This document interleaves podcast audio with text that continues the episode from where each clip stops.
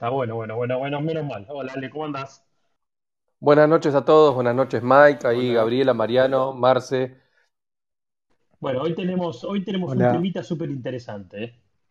Este, hace, hace días que teníamos ganas de, de hablar estos temas. En algún momento ya lo hemos hablado de manera personal y da para mil, para, para, bueno, como todos los temas que últimamente tocamos acá en esta sala, da para cualquier lado. Eh, a mí lo que me gustaría, bueno, a, a todos los que están abajo, los que tengan ganas de subir, obviamente lo único que tienen que hacer es levantar la manito. Eh, lo subimos acá a la zona de speakers. Bueno, ¿cómo, cómo arrancamos esta charla? A ver, porque a Mariano siempre le gusta tirar una primera pregunta. Si él no tiene ninguna, ninguna pregunta, yo arranco con la primera, pero le pregunto primero a Mariano, ¿tiene alguna pregunta para arrancar?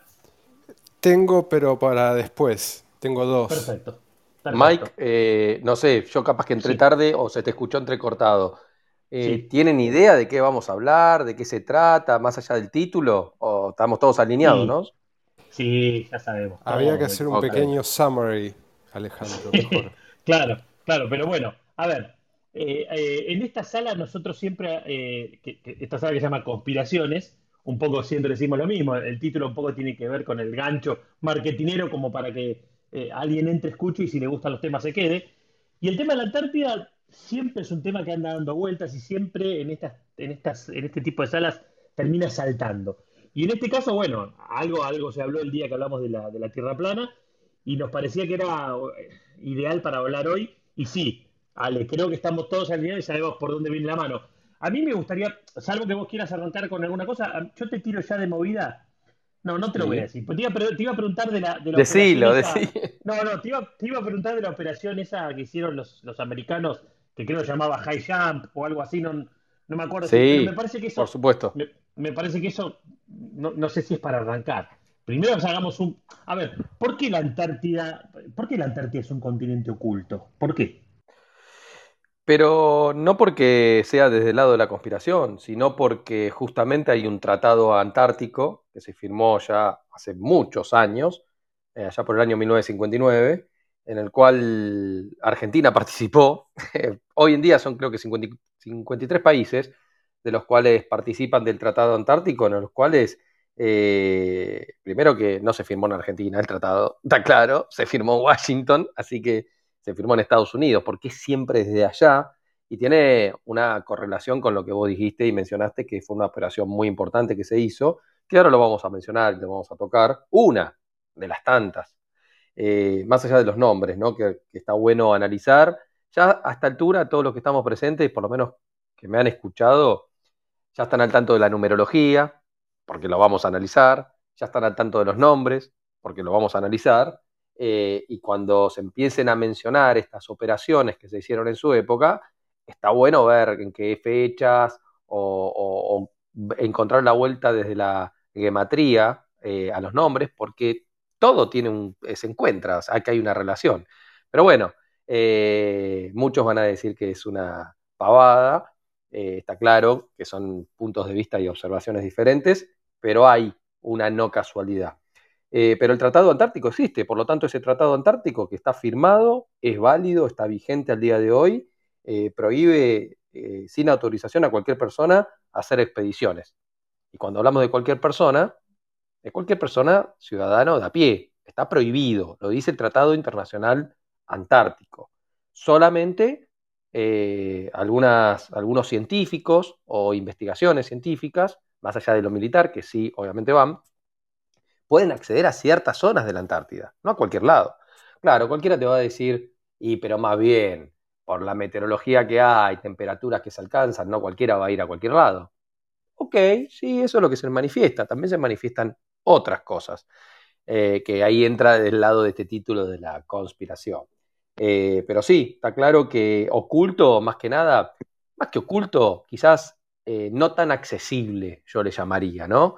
Pero sí, desde el título como primario, oculto, si no se nos deja acceder, si hay un tratado eh, que lo organizaron entre muchos países y lo firmaron cuando se gesta todo. Fíjense que a partir de la Segunda Guerra Mundial se empieza a gestar todas estas organizaciones que desde una buena intención las podemos llevar a organizaciones que pretenden estandarizar, eh, concluir con, con, con, honor, sin malas intenciones, eh, a establecer procedimientos. Esto de que después de la Segunda Guerra Mundial aparece la ONU. Aparece la ONU, ¿cuál hace ahí? ¿no? Estamos, hablando prácticamente de 1940 y pico en adelante. Aparece la ONU, eh, aparece la OIT, aparece la BMS, aparece la OASI para la parte de la aviación, aparece la IMO, que es la parte marítima, aparece la WMO, que es la parte meteorológica. Todas las organizaciones estas están, y aparece la UNESCO también tiempo después, eh, todas están conglomeradas dentro y asociadas y articuladas dentro de lo mismo, la ONU eh, o la UNO. Eh, pero ¿qué pasa acá?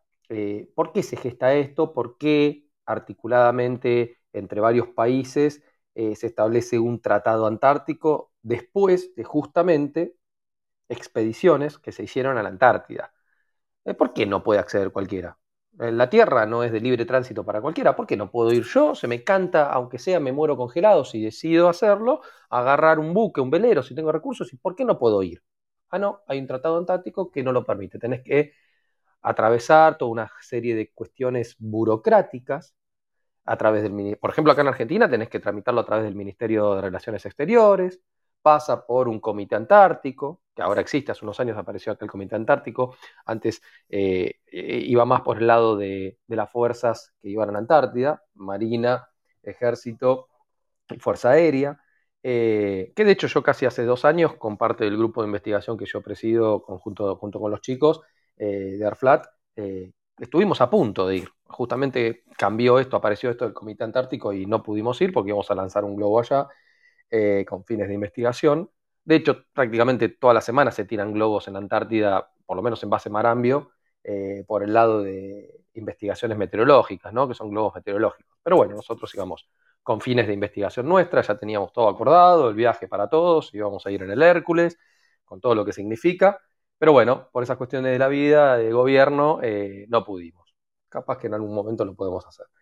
Pero sí, Mike, acá hubo claramente, más allá de todo este articulado de OASI, ONU, IMO y todo esto, hubo dos operaciones muy importantes eh, que fueron lideradas, más que nada la, segunda, la primera obviamente él se aventuró, eh, que fueron las operaciones de High Jump, esta de como salto alto, en esta alusión a poder saltar ciertos hielos para acceder a la Antártida, y la operación Deep Freeze. Hubo otra operación muy importante, muy cojonuda, por así decirlo, porque fueron muchos buques eh, a la orden y con el liderazgo de un almirante, que fue el almirante Byrd, que ya había ido y había estado en su oportunidad anterior. Pero bueno, el tema de la Antártida es muy atractivo, porque claro, al no poder ir tan fácilmente para cualquiera, se disparan un montón de, de mitos, leyendas, eh, cuestiones que uno las puede llevar desde el lado de la conspiración o verdaderamente puede entender que hubo operaciones, ¿ah? hubo operaciones militares principalmente, ¿no? Y después hubo ciertos, ciertos personajes en la historia que se atrevieron a acceder a ciertos lugares, algunos más turísticos y muy propagandístimos del lado de alguna revista o alguna navegación que pudo arrimar para decir llegué a la Antártida y nada más se llegó a un borde o a una península como tenemos nosotros acá cerca de Tierra del Fuego. Pero eh, lo que se evidencia por muchos navegantes, acá hay que leer las bitácoras de muchos navegantes, el que navega y, a través de un submundo que hay en toda la navegación, se puede llegar a, acceder a, estos navegantes que están, digamos, eh, mismo repartidos por el mundo y que cuando navegas eh, se encuentran en ciertos lugares como historias de piratas y poder sacar eh, información, mucha información que a veces no la podés eh, certificar, pero te sirve para seguir investigando. Y, está claro que también hoy hay muchas imágenes y hay muchos videos en los cuales a los que nos gusta dudar de muchas cosas, aparece ya un personaje inglés hace muchos años que es el capitán James Cook, que fue uno de los primeros, hubo otros, pero fue uno de los primeros así conocidos como navegante, cartógrafo, porque él fue una intención de cartografiar eso que quizás ellos tenían otro conocimiento y querían aprovechar a, entenderlo mucho más. Eh, era un navegante inglés, obviamente, de la Royal Navy. Y, y allá por el fines de 1700, el tipo dijo, bueno, me voy a navegar con toda una exploración de buque inglés y salió a recorrer y se topa con las famosas paredes de hielo, que ya debían tener conocimiento de que existían desde antes. Pero bueno, ahí se empieza a documentar el tema de estas famosas paredes, muros, porque realmente son muros, si ustedes van a acceder a internet lo van a encontrar, las fotografías, porque hay de todo, desde el aire, desde abajo. Son muros de hielo de más de 45 metros de altura, 60 metros de altura, realmente son edificios, en el cual a veces vos ves los barcos y te quedan tan pequeñitos al lado de esos muros que decís, wow, realmente. Y bueno, este capitán James Cook empezó a hacer lo que se denomina en la navegación la circunnavegación. O sea, dijo, bueno, me pongo al costado de un muro y empiezo a navegar. Él, eh, y hay una historia que dice que él quería encontrar huecos para entrar y ver qué hay más allá de los muros. Esa es la historia. Y se recorrió más de 100.000 kilómetros en casi cinco años, creo, creo que fue de cuatro a seis años toda la expedición para lograr toda la navegación, circunnavegando todos esos hielos. O sea, estamos hablando de más de 100.000 kilómetros, que sería más de la medida oficial de circunferencia que supuestamente tiene la Tierra. supuestamente la Tierra, en circunferencia, más allá de que te dicen que es un geoide y que es una esfera achatada en los polos, porque toda esa historia oficial ya la conocemos todos, eh, tiene una circunferencia aproximada en 42.000 a 44.000 kilómetros de, longitud de esa circunferencia. Eh, bueno, pero el tipo se hizo más de 100.000 kilómetros. Lo que pasa es que determinar cuando uno navega, lo mismo que cuando uno vuela, uno se está moviendo dentro de algo que se mueve. O sea, cuando vos navegás, vos te movés dentro de un fluido que es el agua. Y es muy difícil, más en esa época, y vos cuando hablas con los navegantes que no utilizan ni GPS, sino que utilizan los procedimientos rudimentarios de navegación, como puede ser orientarse con un compás, lo que es básicamente una brújula, eh, el sol, las estrellas, un sextante, ¿ah? entender la meteorología, porque vos tenés que entender la deriva, el abatimiento, o sea, eh, cómo te arrastra el agua, cómo el viento te arrastra, lo que se llama deriva y abatimiento, eh, y vos tenés que conocer tu propia embarcación. Entonces, un verdadero navegante, cuando ya conoce su propia embarcación, va sabiendo cuándo puede ir, cuánto puede ir avanzando en tiempo, qué velocidades puede ir desarrollando o qué longitudes puede ir cubriendo, pero tiene que conocer también un poco eh, la meteorología en, cuanto a cuánto te arrastra esas corrientes, la velocidad de las corrientes, era determinar esas longitudes navegadas en esa época, bueno, requería bastante experiencia navegando. Hoy, obviamente, con ciertos artilugios que tenemos, eh, es más fácil porque dentro de un modelo que, funciona, ¿sí? nadie puede negar que no funciona, es un modelo de, geodimensionamiento, por así decirlo, porque el modelo que estamos teniendo hoy de modelo de bola está aproximado a lo que es una elipsoide. Y hay diferentes modelos, eh, y el más común es el WGS84 como base, que es un modelo elipsoidal, tratar, eh, que ajusta supuestamente a la forma de la Tierra lo mejor posible una elipsoide, es una, es una superficie, una figura, es una figura tridimensional como si fuera una esfera achatada en los polos. Entonces, basados en coordenadas de geográficas, uno hoy y con sistemas de ubicación, uno se puede ubicar mucho más fácilmente. son modelos. Ahora, desde la navegación, para este tipo en aquella época, evidentemente, eh, bordear todo eso y no poder encontrar ninguna salida, porque no pudo encontrar, traspasar esos hielos, por lo menos en esa época, podemos atribuir a quizás que era época de, enfriamiento por, ciclos de congelamiento de esa zona. Pero bueno, eh, la Antártida siempre llamó la atención por, las exploraciones. Después vinieron otros personajes también. Eh, hay muchos mares allá, ahí alrededor de la Antártida. Hay una zona que se llama el, Mar de Ross, eh, también porque después de, James Cook hubo otro explorador, también naval, eh, que fue James Ross, que ya prácticamente bastante décadas después fue con, tripulación y, hubo un tripulante muy conocido que se llama McMurdo, que por eso toma nombre la base más austral de los Estados Unidos que está ahí en, la Antártida. Y, el tipo lo que quiso hacer, eh, Ross, es llegar al polo magnético sur. O sea, al tener un compás, al tener una brújula que sabemos que el compás se alinea con el flujo magnético terrestre, por lo tanto esa agujita imantada apunta, eh, se alinea con el flujo en donde uno esté, y, claramente el compás marca hacia, marca todos los puntos cardinales, ¿no? Pero se alinea hacia un norte magnético para un lado y se alinea hacia un sur magnético para el otro lado. El tipo quería encontrar el punto ese eh, denominado polo magnético sur. Yo les pregunto a ustedes, hoy en día, ¿saben cuántos polos sur existen? ¿Alguno tiene idea? Mike, ¿sabes cuántos polos sur existen? Eh, el polo sur, uno solo. Solo uno. Bueno, no, hay varios. Hay varios polos sur. Y eso, eh, bueno, claro, tenés el polo sur magnético, que es a donde te lleva, digamos, supuestamente el compás, la brújula, tenés eh, el, polo, el polo sur geográfico, tenés un polo sur que es ceremonial, básicamente para marcar que ahí está, que es donde está una de las bases de Estados Unidos, que es la, la Scott, donde hay un palito con una bolita que te dice, este es el polo sur, donde hacen la ceremonia. Nosotros le decimos el polo sur masónico, ¿no? Pero bueno. Después tenés un polo sur geomagnético, que está basado prácticamente en esto de entender cómo está posicionada una Tierra esfera eh, entre un polo norte y un polo sur, como si fuera una vía recta, y dónde terminaría el polo sur. Y entonces, evidentemente hay bastantes polos sur, no hay uno solo. El polo sur ¿Ah? celeste. Eh, bueno, es el exacto. Bien, ¿quién armarse ahí? El polo sur celeste, desde lo que es la observación a, los cielos.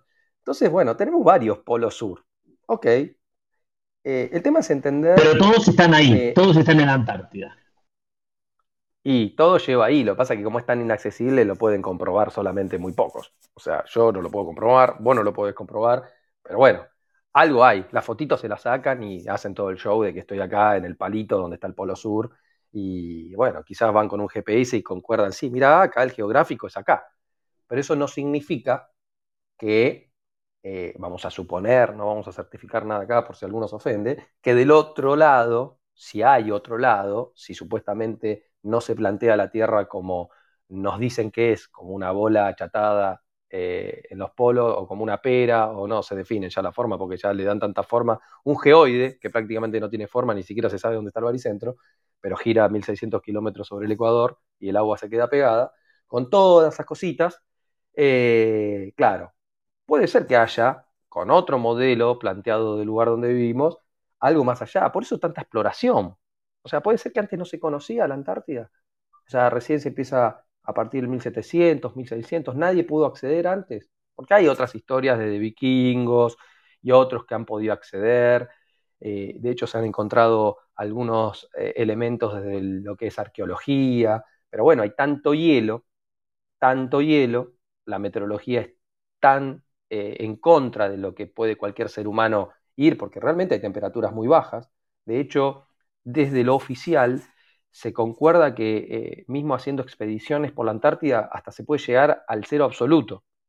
El cero absoluto, desde los que más o menos pueden conocer cómo se miden las temperaturas, es la no energía, básicamente, la no vibración. O sea, llegar a menos 273, casi 274 Kelvin, eh, perdón, menos 274 grados centígrados, que sería el cero Kelvin, eh, es muy difícil, pero algunos manifiestan, hay algunas historias por ahí que explorando por la Antártida se podría llegar a esas temperaturas absolutas del cero absoluto, aunque algunos han evidenciado de la meteorología que hasta menos 80 grados centígrados en la Antártida, mismo en base Marambio y en bases argentinas, eh, se ha medido. Y no tenemos por qué desconfiar de esas cosas. Eso realmente puede suceder, ¿no? Eh, ahora, la Antártida es el continente que en promedio, comparado con el resto de los continentes que nos hacen conocer, eh, en altura promedio es el más alto, tiene casi 3.000 metros de altura promedio. De hecho, la base, por ejemplo, la base americana está a 3.000 y pico de metros de altura, la rusa, que es la, la Vostok, también está a 3.200 metros de altura ubicada. Eh, y en promedio, lo que se ve desde que uno empieza a penetrar con esas paredes de hielo, esos muros de hielo, a medida que se va adentrando, es como que va subiendo la altura del continente. Entonces, desde esta asociatividad de pensar que vivimos en un lugar donde hay un continente, como puede ser el Antártico, como si fuera el borde de algo, con todos esos hielos que contienen a los líquidos, océanos, y los otros continentes que en altura promedio están en 500 metros sobre el nivel del mar, uno hace y se pone a asociar y decís, pucha, podría llegar a ser, no voy a certificar nada porque no quiero ofendimientos, podría llegar a ser que eso sea algo que contiene. De hecho, la palabra continente viene de contener. No hay que ser muy inteligente. ¿no? Ahora, eh, todos los navegantes que fueron haciendo esta navegación hicieron la circunnavegación, que es esto de dar vueltas alrededor de algo.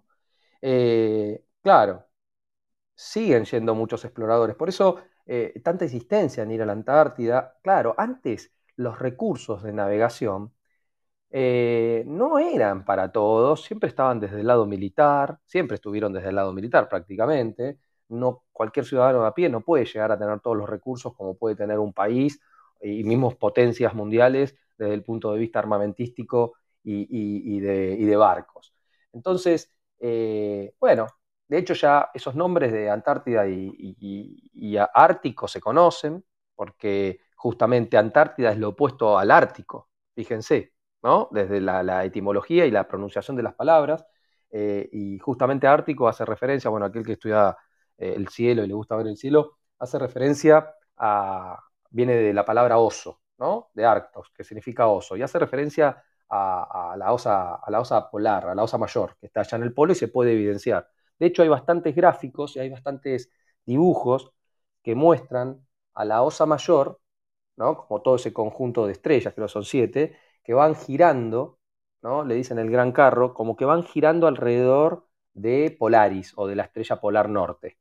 Y a lo largo de las estaciones, cuando uno ve la posición de la osa mayor, en cada punto de las estaciones, forma como si fuera una esvástica. De hecho, quizás muchas culturas ancestrales hayan utilizado esa simbología conociendo esa visualización del cielo en cada punto, sean los equinoccios y sean los solsticios, de cómo la osa eh, pueda estar en esa posición, ¿no? Interesante, porque dentro de lo que es gráfico, eh, esa transmisión de conocimientos, sabemos que la hacen a través de la simbología. Por eso muchos desde el lado de la ridiculización siempre dicen las tortugas, los elefantes, que lo, lo, explicamos miles de veces, Mike, y a Edu le gusta siempre, no sé si está Edu por acá, a Edu le gusta. No, no, no llegó, qué raro que no haya llegado, ¿eh? Porque tenía bueno, claro, a Edu le gusta siempre nombrar lo de las tortugas, lo de las. Eh, lo de los elefantes y. Porque dicen tortuga y elefante, pero se olvidan de la serpiente, el Oroborus, que está alrededor de todo eso. Y hay muchas mitologías, hay muchas culturas ancestrales que usan esa simbología, porque siempre hablamos que la transmisión de los conocimientos, a veces desde lo teórico, se tergiversa pero la carga de información que puede tener un símbolo queda. Entonces, eh, esto de la asociatividad, de que la tortuga habla de la quietud, de lo que es el, plano terrestre, que puede estar quieto, que puede estar sostenido de estos elefantes, cuatro elefantes lo hacen en alguna simbología o dos, que es la firmeza donde está parado el lugar, todo lo que está construido el lugar donde vivimos, y haciendo alusión al Ouroboros, esa serpiente verde, como la parte de las auroras boreales, que son verdes, que se pueden visualizar tanto en la zona de la Antártida como en el, Ártico, eh, de estas cargas electromagnéticas manifestadas en esas zonas. Entonces, de hecho hay un video muy interesante que un día, bueno, se los tengo por acá, es todo palabra, no se puede compartir videos, que nos los compartieron a, algunos de nosotros, eh, uno de nuestros compañeros, de que en el, uno, un eclipse que fue en el año 2018, un eclipse que fue un selenenium, donde estaba el Sol y la Luna por arriba del horizonte, eh, hay una cámara tipo 360 ubicada muy cerca en Alaska, muy cerca del Polo Norte, que se ve cómo se manifiesta que en el momento que se produce el eclipse hay una protuberancia en el Polo Norte exacerbada de estas auroras boreales que es terrible, terrible. Claro, hay una visión desde el lado de la, oficial y hay una visión también entendible desde otro lado por qué sucede eso. Pero bueno, son cosas interesantes que cuando uno ve imágenes y videos eh, está bueno, ¿no? Ahora les tengo una consulta, ¿no? Porque, a ver, eh, el, iba a decir en el radio pasillo, pero popularmente se, dice que a, lo que es el polo norte, al polo sur, al punto ese supuestamente que es el que está abajo en esa esfera, bien abajo y en el medio, no se puede ir. O nadie llegó. O, eh, es así, o sea, digamos, hoy, porque siempre, siempre, a ver, siempre es la, típica, pero, pero, pero perdóname, los, los aviones no pasan por ahí arriba. Qué buena pregunta, porque desde el, a ver, desde la imaginación o desde el conocimiento de la gente, conocimiento de la propaganda, eh, está el famoso vuelo transpolar. Está claro. De hecho, em, realizado eh, por muchos aviones de aerolíneas argentinas, también de LAN, desde Chile.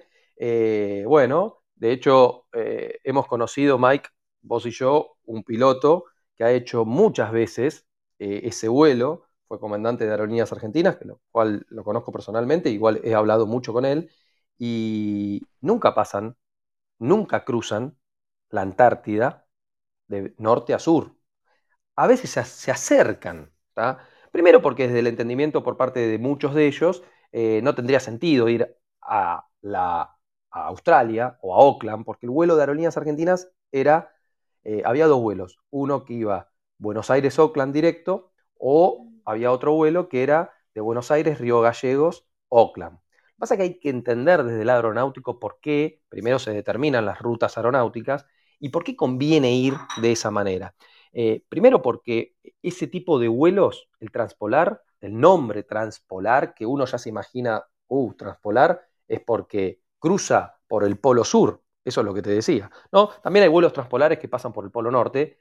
Sí, evidentemente por el polo norte hay más evidencia de que se pueda pasar, aunque desde el punto de vista aeronáutico hay bastantes restricciones, eh, y tiene un porqué, eh, pierden eh, temas de navegación, pero en el sur, yendo para Australia, hay un tema de que las rutas se denominan rutas random. ¿Qué quiere decir? Que el piloto, si bien hay cinco o seis rutas preestablecidas aeronáuticas por donde pueden ir, el piloto en realidad puede elegir, por eso se le llama random, es aleatoria puede, elegir la ruta en función de qué? De lo más importante que uno hace cuando navega y cuando vuela, la meteorología. Entonces vos tenés informes meteorológicos que te van diciendo eh, cuán contraproducente puede ser ir por una ruta o por la otra. Pero, ¿para qué explico esto? Porque, primero que eh, muchas veces volando, eh, se ha visto que desde la ventanilla de un avión los aviones se acercan a latitudes tan bajas que pueden ver esos hielos continentales. Se puede ver. Hay evidencia. De hecho, hay muchos que volando desde arriba, eh, como pasajeros, filman y dicen, ah, mira, se ve la Antártida. Pero no es que atraviesan la Antártida de norte a sur para ir directamente a Australia, que se supone está del otro lado, sino que van bordeando, van derivando, porque la meteorología eh, en este lugar donde vivimos, los vientos en altura que se denominan jet streams, que son vientos eh, de, grandes velocidades que se toman eh, a partir de los 9.000, 8.000, 9.000, 10.000 metros de altura, que es la altura eh, en la que puede volar generalmente estos aviones comerciales. Pueden llegar hasta 14.000 metros de altura los aviones comerciales como los conocemos, pero en general en promedio están ahí, cada vez vuelan más alto por un tema de ahorro combustible, pero yendo para Oakland desde acá de Argentina, eh, los vientos son contraproducentes, están todos en contra. Siempre los vientos son de oeste a este. Entonces, para ir es más contraproducente que para volver. Para volver se viene viento a favor. Y eso es muy bueno en la aeronáutica porque te ayuda eh, en esto de entender que un avión se mueve dentro de un fluido que también se está moviendo. Entonces, cuando uno va, eh, los aviones van cortando, van como derivando para no ir constantemente viento en contra y, terminan llegando a Oakland. Eh, de hecho, son, cuando vos hablas con los pilotos que han hecho esas rutas, más allá de que saben que no van cruzando por el Polo Norte, ellos van haciendo lo que llaman un ploteo punto a punto por donde van circulando, más que nada cuando no tenían GPS. Hoy las aeronaves pueden tener esta información de geoposicionamiento. Eh, el tema es que aprovechan las corrientes a favor cuando vienen, por eso un avión comercial tipo Airbus o 747, a veces logras velocidades superiores a la velocidad del sonido, superan el Mach 1, pero no superan el Mach 1 con respecto a la velocidad del fluido, porque si no se romperían, no están diseñadas para ir a esa velocidad. Superan el Mach 1 en cuestiones de velocidades ground speed. ¿Qué quiere decir velocidades con respecto al terreno? Entonces, vos tenés aviones que pueden ir a 1300, 1400 kilómetros por hora, eh, llegando mucho más rápido de Oakland a Buenos Aires, porque vienen viento a favor. ¿Por qué? Porque a veces hay corrientes jet stream que alcanzan 300, 400 kilómetros por hora. Y estos aviones se pueden meter dentro, son como tubos ¿no? de jet stream, de corrientes de aire, que se pueden meter ahí adentro y aprovechan esa posibilidad de venir con viento a favor. Cuando van en contra lo tienen que esquivar porque no les conviene. Ahora, nunca, nunca, eh, ¿cómo se llama? Van cruzando de norte a sur por el Polo Sur. De hecho, hace poco se hizo una conmemoración por los tantos años de, vuelo traspolar y todo, y se juntaron un montón en hacer ese vuelo y repetirlo otra vez, pero, o casualidad, no dejaban subir ninguna cámara de filmación, no dejaban subir cámara de fotos, y se reían también porque era como que permitían subir a ciertos terraplanistas, pero en realidad no fue ninguno, y fue un vuelo muy cerrado conmemorativo, pero tampoco pasó, supuestamente iba a pasar de, de norte a sur e iba a ir a distintos países, pero bueno, nunca cruzó de norte a sur. La realidad es que cuando hablas con muchos pilotos que están eh, bajo el paradigma oficial, entendiendo que vuelan sobre una bola, porque hay otros que no, y tengo muchos conocidos, mismos ingenieros aeronáuticos, que, no se la comen la de la bola y tienen otra, otra forma de pensar, y es válido también. Eh, ellos dicen que no sería conveniente ir a Australia cruzando por el Polo Sur porque sería muy arriesgado, se gastaría más combustible, etcétera, etcétera. Bueno, un montón de cuestiones que a veces son más eh, no de los pilotos, sino porque se los bajan imperativamente así la compañía aérea y el piloto no tiene mucha decisión. Pero sí, desde estas rutas que hay desde Buenos Aires, Río Gallegos, Oakland, fíjense que siempre los vuelos que salen a la altura de Chile y de Argentina es más o menos a la altura de la isla de Pascua, eh, pero después pueden acercarse a latitudes tan bajas que es verdad, se ven estos hielos. Pero el título es meramente comercial, chicos, de esto de transpolar. Ale, quería. Mariano quería hacer una pregunta. Sí. Eso, gracias Mike. Buenas Alejandro. Bueno, estaba escuchando. Yo para ir pasando un poco más a los bifes. Este, por ejemplo, eh, ya que estás en el, en el plan terra realista como sos vos, ¿podrías explicarnos algunas teorías? Para, otras personas eran mitos, leyendas. ¿Podrías dar uno, dos o tres puntos que otras personas podrían llamar conspiraciones o cosas raras? ¿Podrías enumerar desde tu teoría eh, qué pasa en la Antártida? Ah, con respecto a la Antártida. sí, o por ejemplo, no sé, yo te, doy ejemplos porque no, no, tengo la información. ¿Qué podría haber abajo de esos hielos? Escuché que alguien dice que hay un portal dimensional que hay huecos que se puede entrar a la Tierra, que los militares, no sé, algunas cosas que nos puedas decir desde... Hay muchas teorías. A, mí no me gusta. Numerame dos o tres. ¿Eh? Eh, no sé, Mike, ¿quisiste decir algo, Mike? No, que fue a fondo, impresionante. Ah, bueno. La, la, portal, ¿cómo fue esa? Portal de... Sí, portal dimensional. Exacto. bueno. Me imagino una especie de, ¿cómo se llamaba esa serie? La del portal que te atravesabas Qué bueno sería que eso fuese. Stargate. Stargate era. Ah, Stargate que esté en el, medio ahí del. sería... Y a ver, esas cosas eh, quizás puedan existir. No tenemos, a ver, hoy yo ya no niego nada, ¿viste? Porque hoy ya podemos dudar de tantas cosas que está bien, quedarán en la nada misma.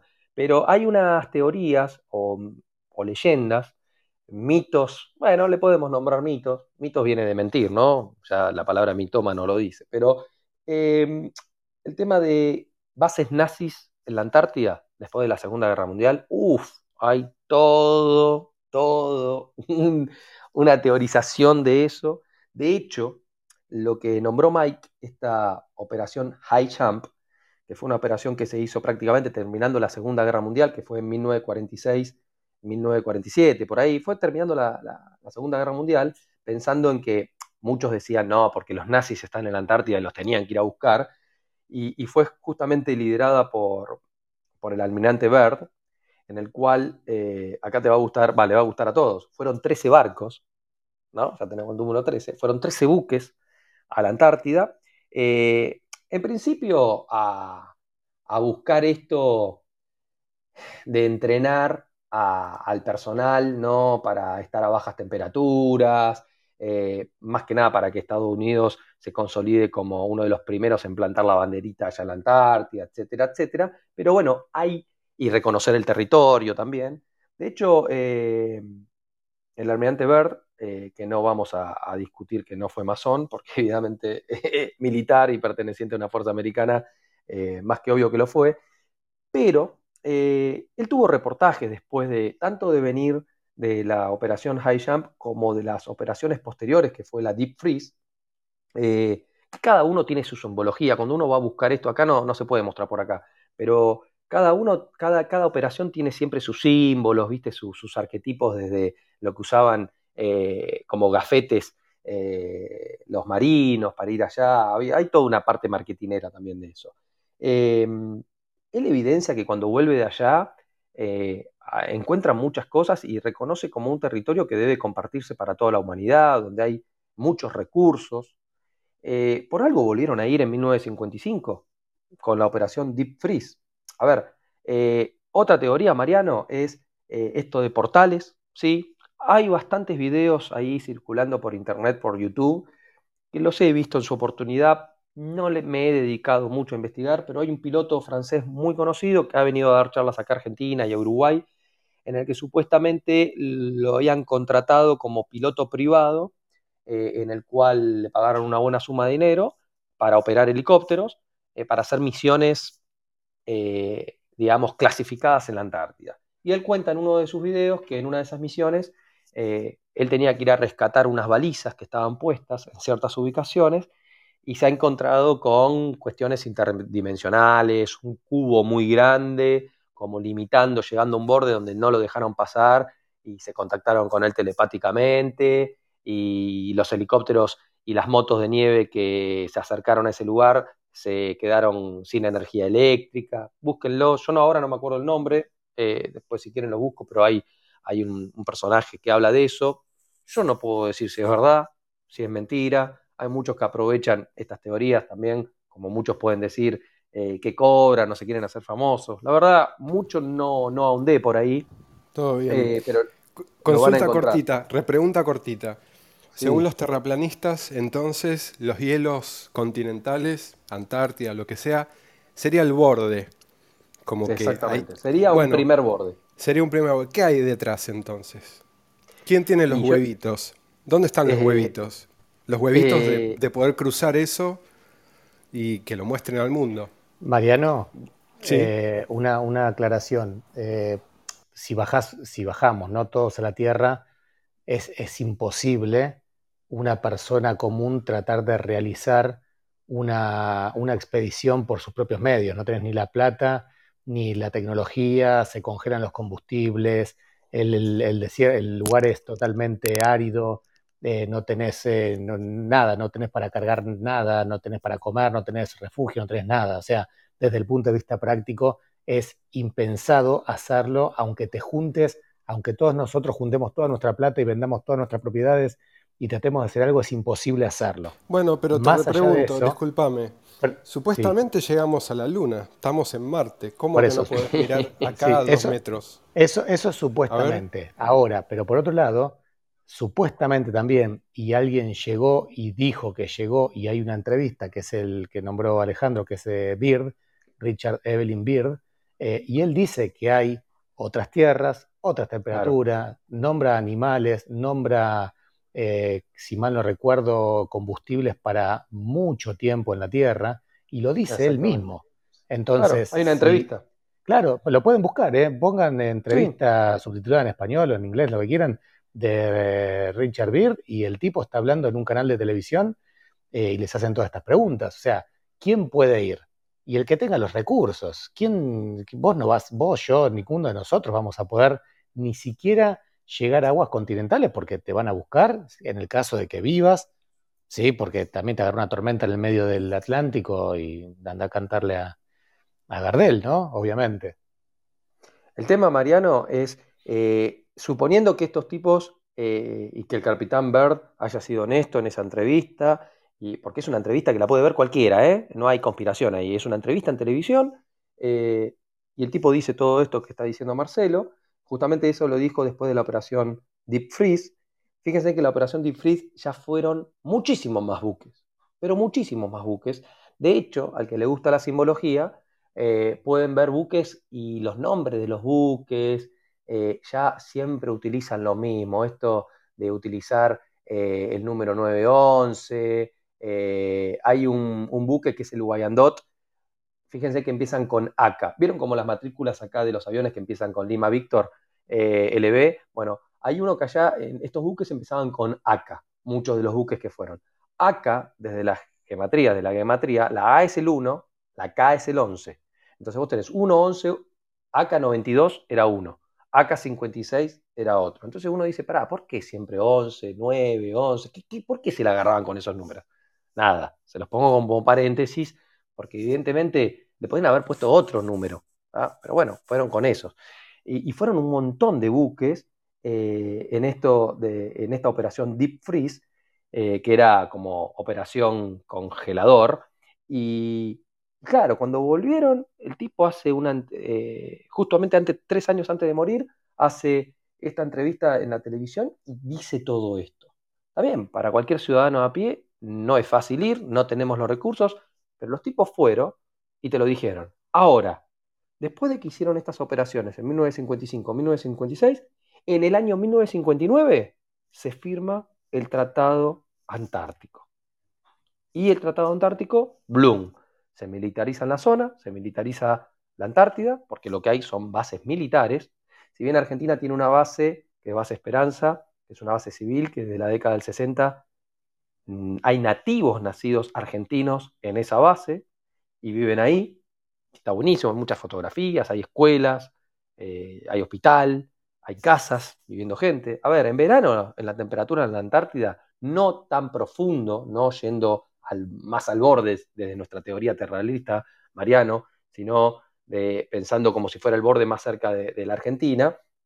En verano hay temperaturas de 5 grados centígrados. A ver, el clima es, y el lugar es inhóspito, hay vientos que son muy fuertes. Eh, tenés todo el tema del permafrost, que es esta mezcla de barro con hielo. Eh, sí, ok, pero evidentemente vive gente. Ahora, ¿dónde? Más cerca de los continentes. Ahora, más hacia adentro, ¿quién llega? Hay bases. De hecho, las bases más profundas, la, más, la base más austral, más al sur o más lejos desde el modelo terraplanista, por así decirlo, Argentina, es la base Belgrano 2. Y va gente, pero son militares. Y algunos científicos que se mueven por ahí. Eh, después tenés la, la, base McMurdo, en honor al tripulante este que iba con James Ross. Después tenés la base Admundsen Scott, que es donde está el polo este, sur eh, conmemorativo, o como decimos nosotros, masónico, eh, que está en el polo sur geográfico. Eh, geográfico desde el modelo que se impone, ¿no? Como que ahí hay un polo sur geográfico. Después tenés las rusas. Hay muchos países que Chile tiene bases también. De hecho, se están reclamando porciones de la Antártida, que esto que lo otro.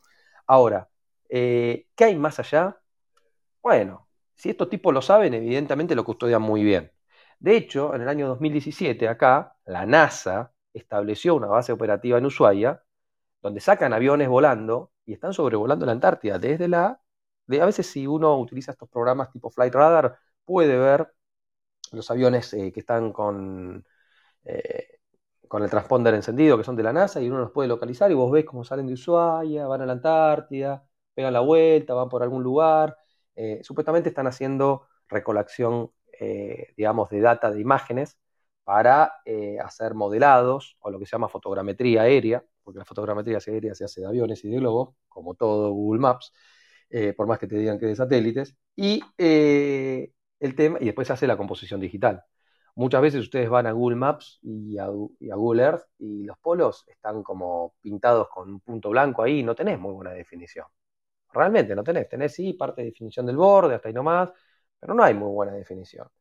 Eh, nada, es parte de la información de esta que se nos puede mantener oculta si es que del otro lado, pensando conspirativamente o desde otro paradigma, pudiesen existir más tierras. De hecho, hay muchas series de televisión que siempre hablan de, de, un borde o que hay más allá de los hielos. Hay una serie muy conocida que se llama Game of Thrones. Calculo que la mayoría de acá la pudo haber visto. Y siempre hablan de esta barrera de hielo, que hay gente del otro lado y que hay que custodiarla. Siempre hay alusiones a algo de eso. De hecho, no hay nada más significativo para aquel que empieza a estudiar todas estas cosas que darse cuenta de la tapa de un disco muy conocido de Pink Floyd que se llama The Wall. Si alguna vez vieron un, ladrillo blanco, díganmelo muchachos, porque es una, una, pared de ladrillo blanco, no es de ladrillos rojos. ¿Alguno vio la tapa de Pink Floyd The Wall? Entonces uno dice, wow, todo esto es retroalimentar una mentira o una confabulación, o realmente hay información ahí tirada en cuotas como para decirnos, muchachos, presten más atención a lo que es la Antártida.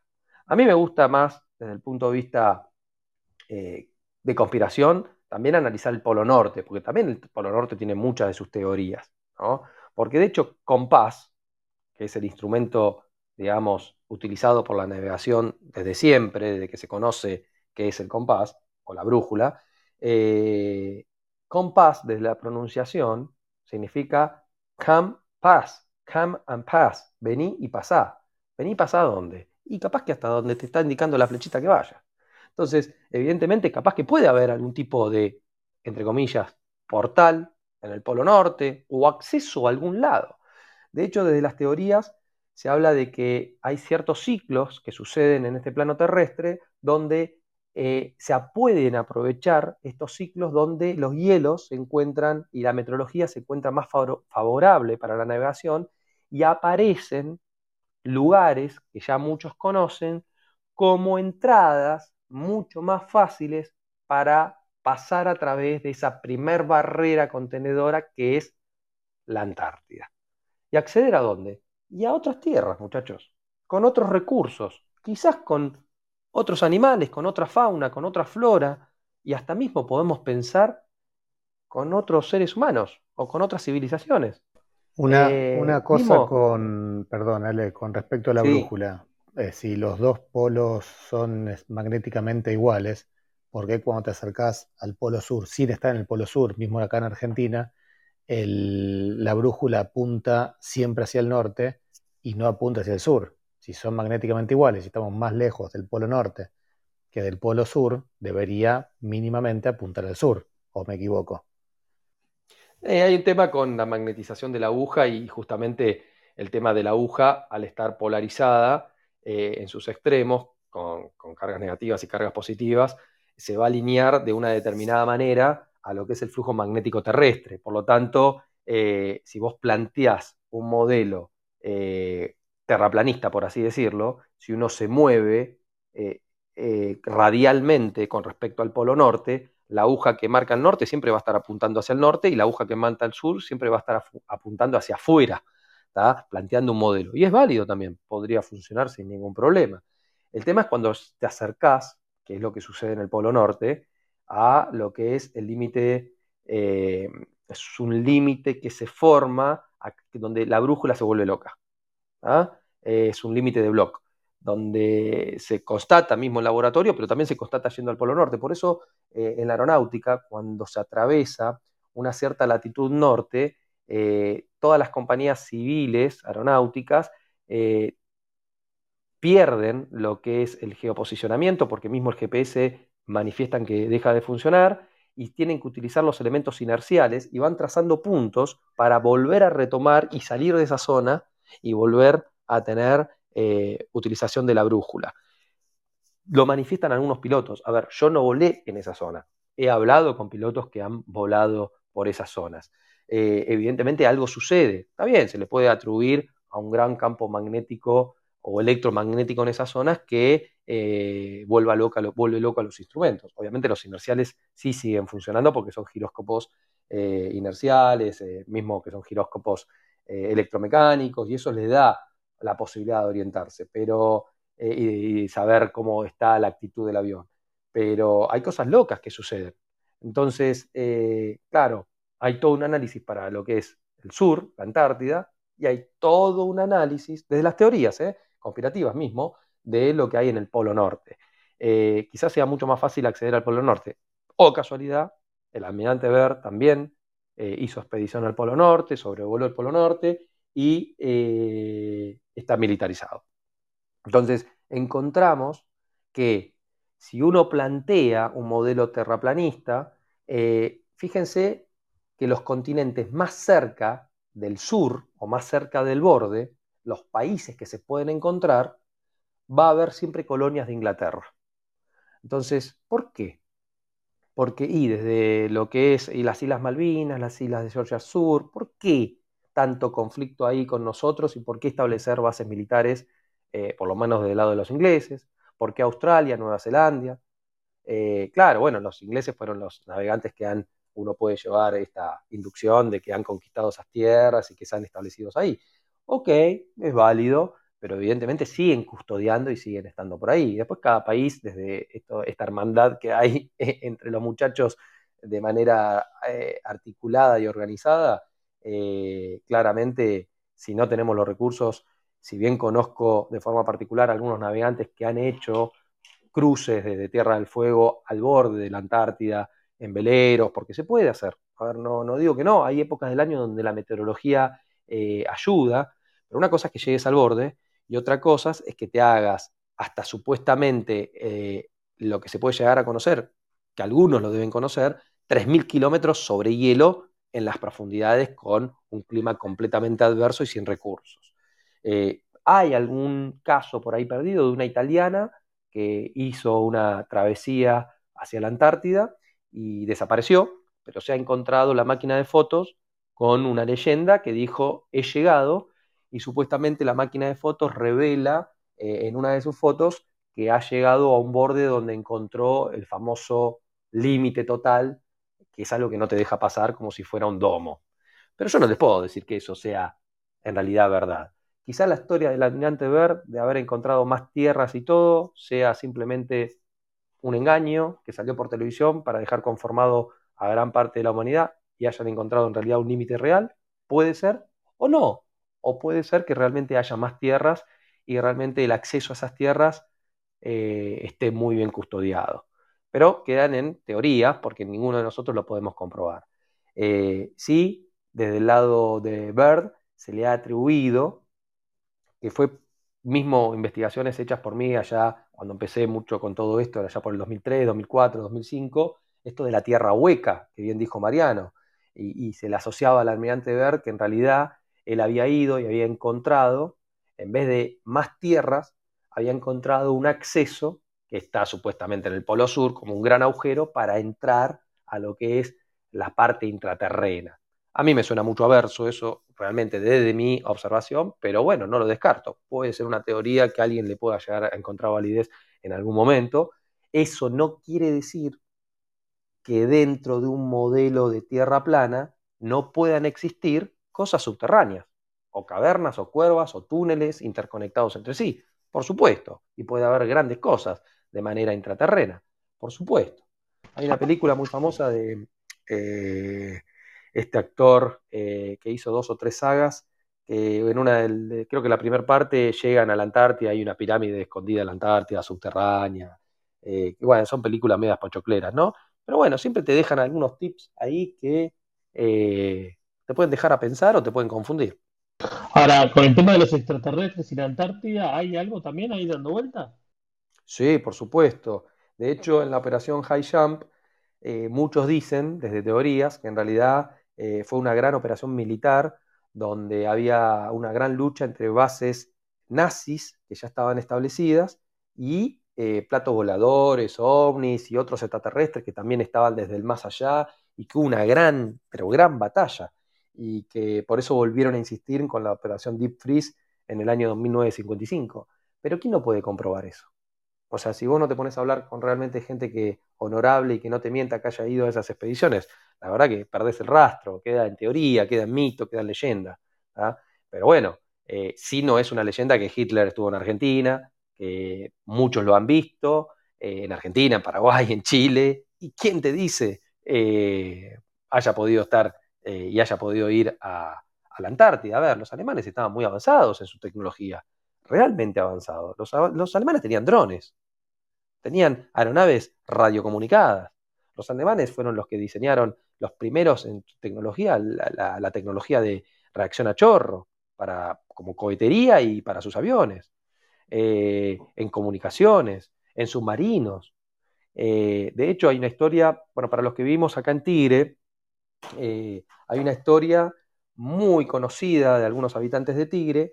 En Tigre, acá, más que nada yendo a la zona de Pacheco, hay un río muy chiquitito que tiene un puente que es más viejo que mi abuela, que se llama el Taurita, ¿no? que conecta ahí toda, está bordeando, digamos, la vieja, la la 197, y hay muchas historias de los lugareños, del cual yo he conversado con algunos de ellos, eh, hace, hace, años atrás esto, pues ya deben estar muertos, que ellos estaban vivos durante la Segunda Guerra Mundial, siendo jóvenes, y venían desde el Río de la Plata, habiendo submarinos en algún lugar fuera del Río de la Plata, venían con ciertas embarcaciones y entraban y buscaban ahí, en el Taurita, ahí en Pacheco, suministros de alimentos que les proveía Argentina a los alemanes. Eh, y eso iba en las embarcaciones y de las embarcaciones después se los llevaban a los submarinos. ¿Qué habrán hecho con los submarinos los, alemanes? Y bueno, hay toda una teoría de que pudieron acceder por abajo de los hielos continentales al otro lado. Y que han podido establecer bases y que muchos viven todavía allá. Pero son teorías, chicos. A ver, quedan eh, eh, en que quizás alguno de nosotros lo podamos llegar a comprobar en algún momento o no. Simplemente teorías. Que pueden ser muy atractivas, interesantes. Mariano tiene otra, ¿eh? Tiene otra. Sí, sí, tengo otra. Justamente ahí Mike nombró la palabra extraterrestre. Y no me quiero desviar del tema, simplemente te quiero hacer una pregunta, porque también hablaste del domo, Alejandro. Entonces, los terraplanistas tienen esta esta teoría de que no se puede salir, de que hay un domo que protege. Yo te quiero hacer una pregunta desde el punto de vista de cosas que podemos tocar como los meteoritos, ¿no? que se encuentran en la, en la Tierra. En base a, a la ley de correspondencia que escribió Hermes, se supondría que si no se puede salir, no se puede entrar. Me imagino. La pregunta directa es la siguiente los terraplanistas o terrarrealistas, como es tu caso, ¿cómo podrían explicar la existencia de meteoritos? Digamos, el domo debería impedir que pudieran. Bueno, lo que pasa es que la teoría del domo, eh, uno piensa, eh, primero, no todos los terraplanistas eh, van a ir por la teoría del domo. Es una teoría, si bien está muy confabulada desde radio, televisión, periódicos, revistas, sí hay una idea de una especie de domo, eh, que muchos concluyen que sí, que no, pero no te lo podemos confirmar. De hecho, a partir de estas operaciones con ojivas nucleares, que muchos dicen que, como explicó la otra vez Guille, que era para eh, inhibir al enemigo desde las radiocomunicaciones, ionizando toda ahí la, estratosfera. Bueno, puede ser una posibilidad. Desde otra visión eh, era la posibilidad de querer romper ese domo, pero no como un domo rígido, Muchos piensan que son gases superenfriados a temperaturas muy bajas, muy denso. Eh, muchos plantean hasta la, primera capa de la existencia de hexafluoruro de azufre. Eh, y, acá, claro, puedo decir, bueno, ¿cómo puede haber meteoritos si supuestamente hay un domo y no puede pasar? Eh, mismo el domo se plantea desde el lado de gases superenfriados y también una cuestión de electromagnetismo, que lo puede llevar mismo a la analogía de los anillos de Van Halen, eh, que muchos te dicen que no podés atravesarlos y tenés que pasar por ciertos lugares para poder salir al exterior. Mismo de la carrera espacial lo he planteado muchas veces, mismo para la entrada desde afuera también.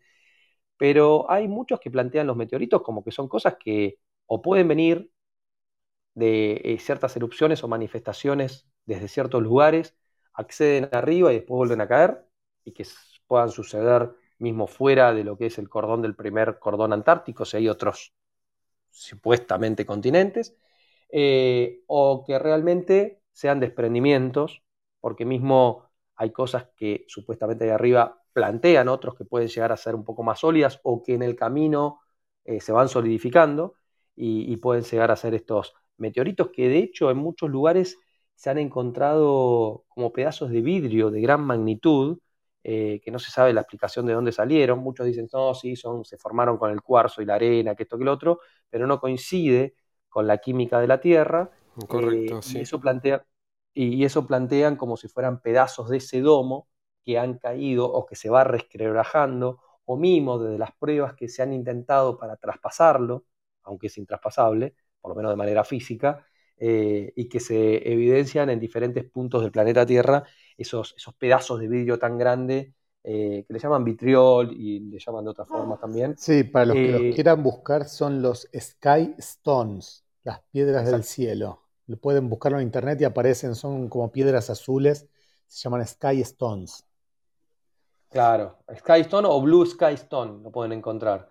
Y a ver, son cosas que se evidencian acá en la Tierra. Y a ver, ¿qué es? Bueno, muchos dicen que es parte del firmamento. Bueno, a ver, eh, en la asociatividad eh, todo eso se, puede concluir. Hay muchas cosas que, eh, que, caen y con el rozamiento no llegan a Tierra, porque se van desarmando, por así, fundiéndose con el rozamiento de la atmósfera, porque claro está que hay una atmósfera, nadie niega la atmósfera, ¿está claro? ahora, estos pedazos de hierro, y no sabés si hay cosas que pueden estar saliendo de acá, quedando en suspensión y después terminan cayendo. ¿Qué sabes? Mismo si hay otras tierras, ¿qué sabes? ¿Ah? Eh, pero bueno. Ahí, ahí nos saludamos también a Albert. Querido Albert, ¿cómo ah, va? Buenas ¿Cómo te va, Albert? ¿Cómo les va? sé, que Albert, sé que Albert tenía una pregunta interesante. ¿eh?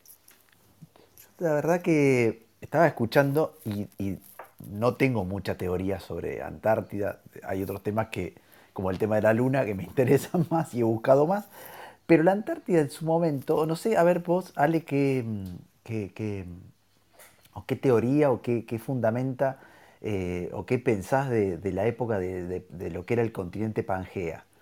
Porque parte de ese continente Pangea eh, después terminó derivando en, con el movimiento de las placas tectónicas en la posición actual que tiene la Antártida. En esa época el continente, o sea, la parte de lo que sería hoy el continente antártico, estaba en otra latitud, era en, una zona más subtropical y tenía su propia fauna, flora, había hasta dinosaurios, este, de los cuales teóricamente se han encontrado, este, en excavaciones en Antártida se han encontrado fósiles de dinosaurios. Exacto. Este, ¿Qué, hay con eso? Sí, más que dinosaurios, a mí me gustaría llamarle animales de gran porte o puede ser como mamuts. ¿está? Mamut no es un dinosaurio. El dinosaurio viene por otro lado que también. Había, hubo, eh, o sea, encontraron mamut, encontraron dinosaurios. Eh, en algunos casos son eh, tipos de especies de dinosaurios muy específicas que no hay en otra parte del mundo. Ok, eh, el tema de los dinosaurios. no me digas que la, la puerta que no existen los dinosaurios. No me, no me, no me abras No, mira, para mí existen en Nordelta nada más y en la Patagonia. ¿Quién conoce la Antártida? Eh, la, familia de que acá está Neuquén en Argentina, que es la que hace la mayor. Eh, ¿Quién conoce la Antártida? ¿Qué le pasa a Ramón ahí? No sé qué quería decir Ramón. Bueno, Em, el tema de, los dinosaurios es todo un tema para tocar y estaría bueno que investiguen quién fue Robert Plot, eh, porque básicamente viene un poquito por ahí, desde el tema y un poco de la teoría darwinista, ¿no? Desde la existencia de estos plumíferos, porque eran aves que después se transformaron en supuestos dinosaurios, como los conocemos, y después se extinguieron, obviamente. Pero bueno, es todo también un, lindo techo para, para investigar. Lo que sí, eh, de hecho, eh, algunos de los que estuvieron con el almirante Byrd, hay unos textos, hay unos libros, eh, que no podemos decir si están tergiversados o no, que dicen que encontraron fauna de gran porte del tipo de mamut vivos en sus viajes, en sus viajes, en esto de ver flora y fauna. Pero mm, lo de Pangea es algo muy interesante porque desde la forma que tienen los continentes como se nos muestran a nosotros, que en realidad cuando uno agarra un mapa, sabemos que no mantienen las proporciones, porque supuestamente son proyecciones de una bola, y dependiendo de esa proyección, más allá que la más conocida es la Mercator, eh, hay otras proyecciones, eh, los continentes no tienen proporciones, ¿no? Te muestran a África, que prácticamente tiene el mismo tamaño que Argentina, eh, y en realidad todo lo que está de la línea del Ecuador para arriba son los países del primer mundo y de mayores recursos, y en realidad todo lo que está de la línea del Ecuador para abajo son los tercermundistas. O sea, hay una distribución bastante rara en esas proyecciones, pero cuando vos unís todos esos continentes parece que todos estuvieron unidos. Y hay una teoría, hay una teoría de que en esa unión eh, hubo una primer, digamos, rotación en la formación y en la rotación sobre el plano se expandieron y quedaron, eh, vieron como si fuera un, un, obturador de una cámara de fotos mecánico en el movimiento que hace el obturador cuando se va abriendo. Bueno, tan lentamente esos continentes se fueron eh, moviendo y estableciendo como los conocemos hoy en día. A ver, es una teoría. Ahora, cuando vamos a ver cartografías de muchos navegantes y de muchos pintores que han hecho el lugar donde vivimos y manifiestan la Antártida, nunca se ven hielos, muchachos. Se ven, pero no estamos hablando de hace millones de años atrás. Estamos hablando de cartografía de hace 400, 500, 1000 años atrás. Mismo hasta tomando engañado el tema del calendario que tenemos, de que si nos metieron mil años de golpe o no. Pero bueno, está el, mapa de Monte Urbano. Eh, hay un montón de mapas donde nosotros vemos que eh, hay mismo, no hay hielos, no muestra hielo sobre el territorio de la Antártida. Hoy lo evidenciamos nosotros, porque si vas, eh, vos ves que hay hielo. Entonces, eh, todo eso que estaba en otro lugar, como dice acá Albert, que estaba con otra fauna, con otra flora, pero en tan poco tiempo, en 400 años. O hubo una glaciación tan terrible en estos últimos 400 años que tapó absolutamente todo. Bueno, habría que empezar a ver esto del cambio climático y ver qué está sucediendo. O también es una teoría importante para, eh, más allá de la geoingeniería, que sabemos que eh, se reconoce como tecnología para modificar el clima, existe. De hecho, un argentino muy famoso que creó una de las primeras máquinas para hacer llover.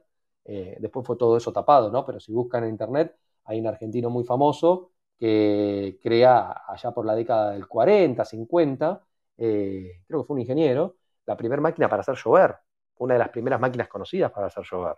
Y hoy se reconoce la como, una ciencia que se utiliza desde la tecnología existente, ya sea desde aviones que siembran cosas en el aire y hacen fumigación para que destruir tormentas o crear tormentas, u otro tipo de tecnología a nivel de eh, generar interferencias en capas atmosféricas y hasta mismo ionosféricas a, niveles de electromagnetismo para eh, modificar lo que son las corrientes de vientos, las temperaturas y así provocar y modificar el clima. Eso está aceptado, no es algo, ni siquiera es conspiración. Eh, pero bueno, eh, está bueno ponérselo a dudar y quizás lo de Pangea puede ser una punta de lanza para, para analizar, pero no quiere decir que sea exclusivamente desde un modelo de bola, lo de Pangea. Albert, se puede plantear también desde un modelo de tierra plana. Acá nosotros... Ahí sí que no nos metí nunca. Es cuestión de analizarlo. A ver, yo lo único que digo, y muchos de los que vamos del cuestionamiento, es eh, curven el agua, muchachos. Curven el agua en grandes proporciones de masa, de energía. No hablemos de una gota, porque ya sabemos lo que es tensión superficial, fuerzas de cohesión o adhesión, para lo que sabemos desde ese lado de la ciencia. En grandes cantidades de masa, el agua quieta en lagos, en ríos, eh, por mecánica de los fluidos, se mantiene plana y horizontal.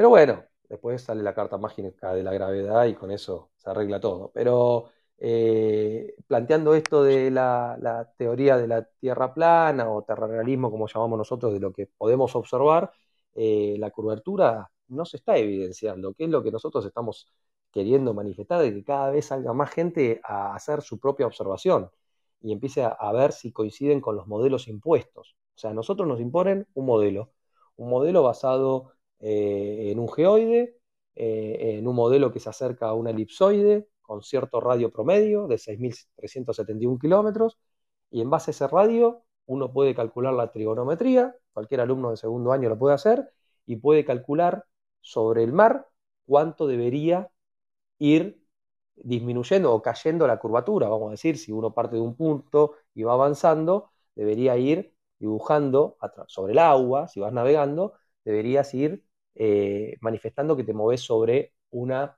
curva, ¿estamos de acuerdo? Sobre una superficie curva. Y después hablemos de longitudes y latitudes, porque eh, cuando se navega, eh, si vos planteas una ruta loxodrómica y una ruta ortodrómica, si vos lo planteas sobre una cartografía, no es lo mismo, las distancias no son las mismas, sin embargo, cuando navegás, te da lo mismo. Entonces, hay cosas que no cierran, ¿está claro? Pero bueno, se, van desconstruyendo los modelos y construyendo otros a medida que se va avanzando en las investigaciones. Disculpame, Alejandro, tengo una pregunta. Sí. Em, supongamos que la teoría de ustedes, sin la separación, ¿no? Digo, de la teoría terraplanista, ¿a vos qué te preocupa, digamos, si se pudiera, yo te doy la derecha de que es correcto, ¿vos qué pensás que pasaría en la sociedad? O si se puede de alguna manera comprobar esto que estás diciendo de que estamos imbuidos en este chamullo. Y mira, yo te, lo voy a, te voy a hacer una analogía muy simple que quizás te pueda gustar como analogía o no. Te hago una pregunta. Eh, ¿Vos sos casado, Mariano? Sí, señor. ¿Vos estás casado? Sí. Bueno, eh, felizmente casado. Claro, si no, no, Enamorado, estaría. ok. ¿Qué pasa si ahora mismo te enterás y te pongo las pruebas y las fotos de que tu mujer te engaña? ¿Cómo te vas a poner? Y no me va a gustar, por. Bueno, eh, llévalo al terreno. Y bueno, ok. Eh, llévalo a un terreno de que mucha gente se pueda enterar de manera masiva los que ya pasamos esto, la verdad que yo el, duelo de, poder darme cuenta de todo esto y, a ver, yo no hay mucha gente que se pone mal, ¿eh? Realmente. Mismo Marce que ataca presente, cuando vos planteás estos temas y la gente le cae la ficha de lo que puede llegar a ser, cuando se abre a dudar, se pone muy mal. Eh, bueno, cada uno, el duelo, el duelo le pega como le pega. Eh, no solamente por la forma de la Tierra, sino por muchos otros engaños que de forma asociativa podés llegar a encontrar. Muchos te van a decir, no me importa, que sea plana, que sea esférica, que sea piramidal, o que tenga la forma que tenga, yo tengo que llegar a fin de mes, muchachos, y se me vence la cuota del, colegio de los chicos, tengo que pagar el gas y el alquiler. Y no se van a poner nunca a dudar absolutamente de nada, sino que van a estar atrás de la zanahoria de lo que el sistema te, impone, eh, mismo de forma engañada también, porque estamos, digamos, coaccionados a estar dentro de un sistema, quizás haya otro, quizás no, es otro planteamiento. Pero claro, eh, el engaño, si realmente hoy se vuelve a cambiar eh, el paradigma del lugar donde vivimos, y bueno, evidentemente mucha gente mucho tiempo estuvo engañando. Mariano. Sí. Perdón, Ale. Mariano. Sí a ver, como, como, un... esto se lo digo a, mucha gente y la respuesta siempre es la misma, ¿no? no yo ahora te la voy a hacer a vos. La respuesta, no sé si sea la misma porque quizás estando acá tenés la cabeza un poco más abierta que, mucha gente, pero agarra un experimento que vos digas, esto demuestra que la Tierra debería ser esférica, el que quieras, busca el que quieras, el que tengas ganas, el que más te guste, el que puedas disponer y, y hacelo hacelo, llevarlo a la práctica y decir, bueno, quiero hacer este experimento. ¿Cuál es el más fácil? El que menos guita me requiera. Hacelo. Y fíjate lo que te da. Porque no es, siempre confiamos en que un tipo colgó un péndulo y demostró la rotación, eh, la NASA fue afuera y nos mostró la bola. Eh, siempre confiamos en que alguien ya lo hizo y no tenemos, ¿por qué vamos a dudar de eso? Entonces, nos quedamos con eso. Ahora, agarra un experimento y decir, bueno, yo quiero hacer este este experimento lo que, y llévalo a la práctica. Y fíjate lo que te da. Porque es la mejor manera de decir, bueno, si no te cierra un experimento, capaz que te despierta la duda de decir, bueno, vamos por el segundo. Y así por el tercero. Y te vas a dar cuenta, hablo en general, ¿no? De que cuando querés replicar algo que ya alguien hizo, te vas a dar cuenta primero lo difícil que es. El costo, el tiempo, el esfuerzo, eh, todo lo que eso implica. Y después, quizás y solo quizás lo que te dé como resultado no se adapte a lo que te dijeron que es. Entonces, la única manera de decir, bueno, después si es cuadrada, triangular, dodecaédrica, lo dejamos a un costado. Pero ya con que no te cierre, por ejemplo, un experimento facilísimo, que ni siquiera eh, necesitas demasiado, porque agarras una cámara o un lente con bastante objetivo y vos decís, bueno, matemáticamente yo podría ver algo que está a 50, 60, 70, 80 kilómetros. No. O sí, si tuviera mayor, una altura mayor a, una determinada según la fórmula matemática. Y si vos vas y lo evidencias, ¿qué haces con tu, con, tu creencia? ¿Qué le decís a tu ojo? Tu ojo y tu, y tu cámara se complotaron para mostrarte algo que no debería estar ahí. Entonces, cuando ya te da algo que no te cierra en el modelo y que lo van a tratar de salvar de cualquier manera. lo van a tratar de defender a muerte. Sí. lo van a tratar de defender a muerte. Y vas a decir, bueno, está bien, este me causa duda, listo, me lo defendés así. Vamos a hacer otro experimento. Y haces otro experimento y te da de vuelta, que viste que no te cierra el número, que no te cierra lo que te dicen, que encontrás todos parches.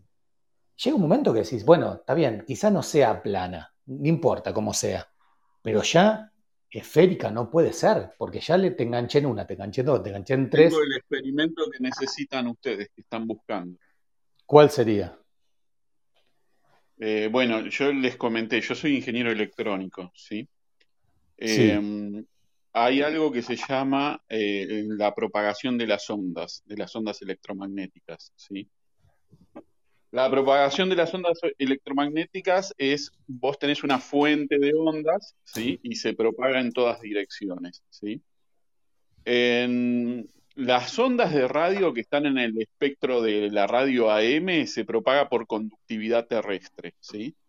Pero las ondas de radio que están en el espectro de lo que sería eh, una estación de radio FM, que eso es eh, con, en el orden de la longitud de onda de dos metros, ¿sí? Se propagan, se propagan por vista, ¿sí?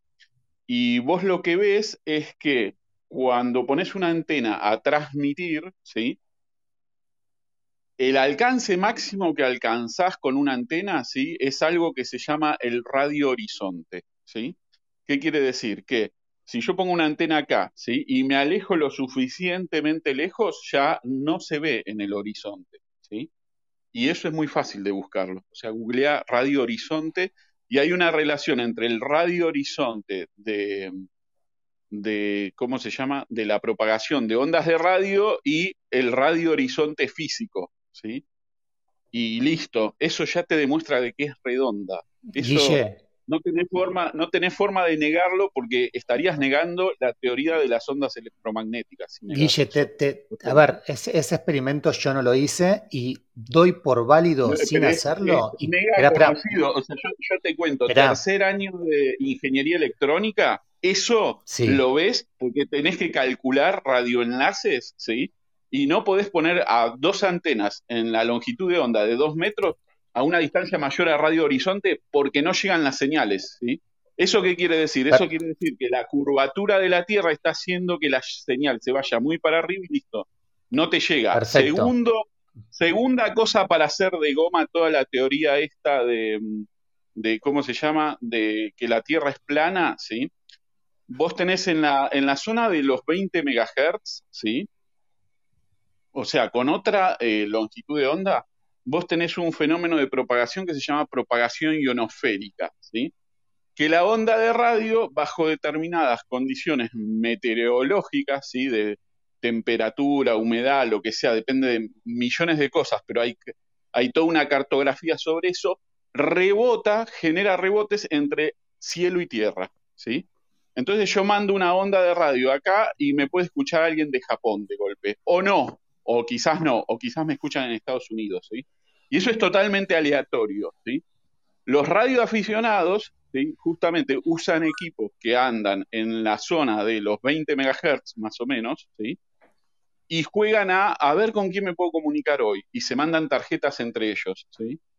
Eh, pero digamos, todo esto, lo del terraplanismo, lo destrozás con, conocimiento básico de propagación de ondas de radio. No hace eh, falta ni ir al espacio ni hacer experimentos locos. Guille, Andá y vendé dame, un segundo, dame un segundo que te termino de cerrar la idea. Anda a hablarle de terraplanismo a los radioaficionados y te van a tirar con tomates, porque lo verifican todos los días ellos.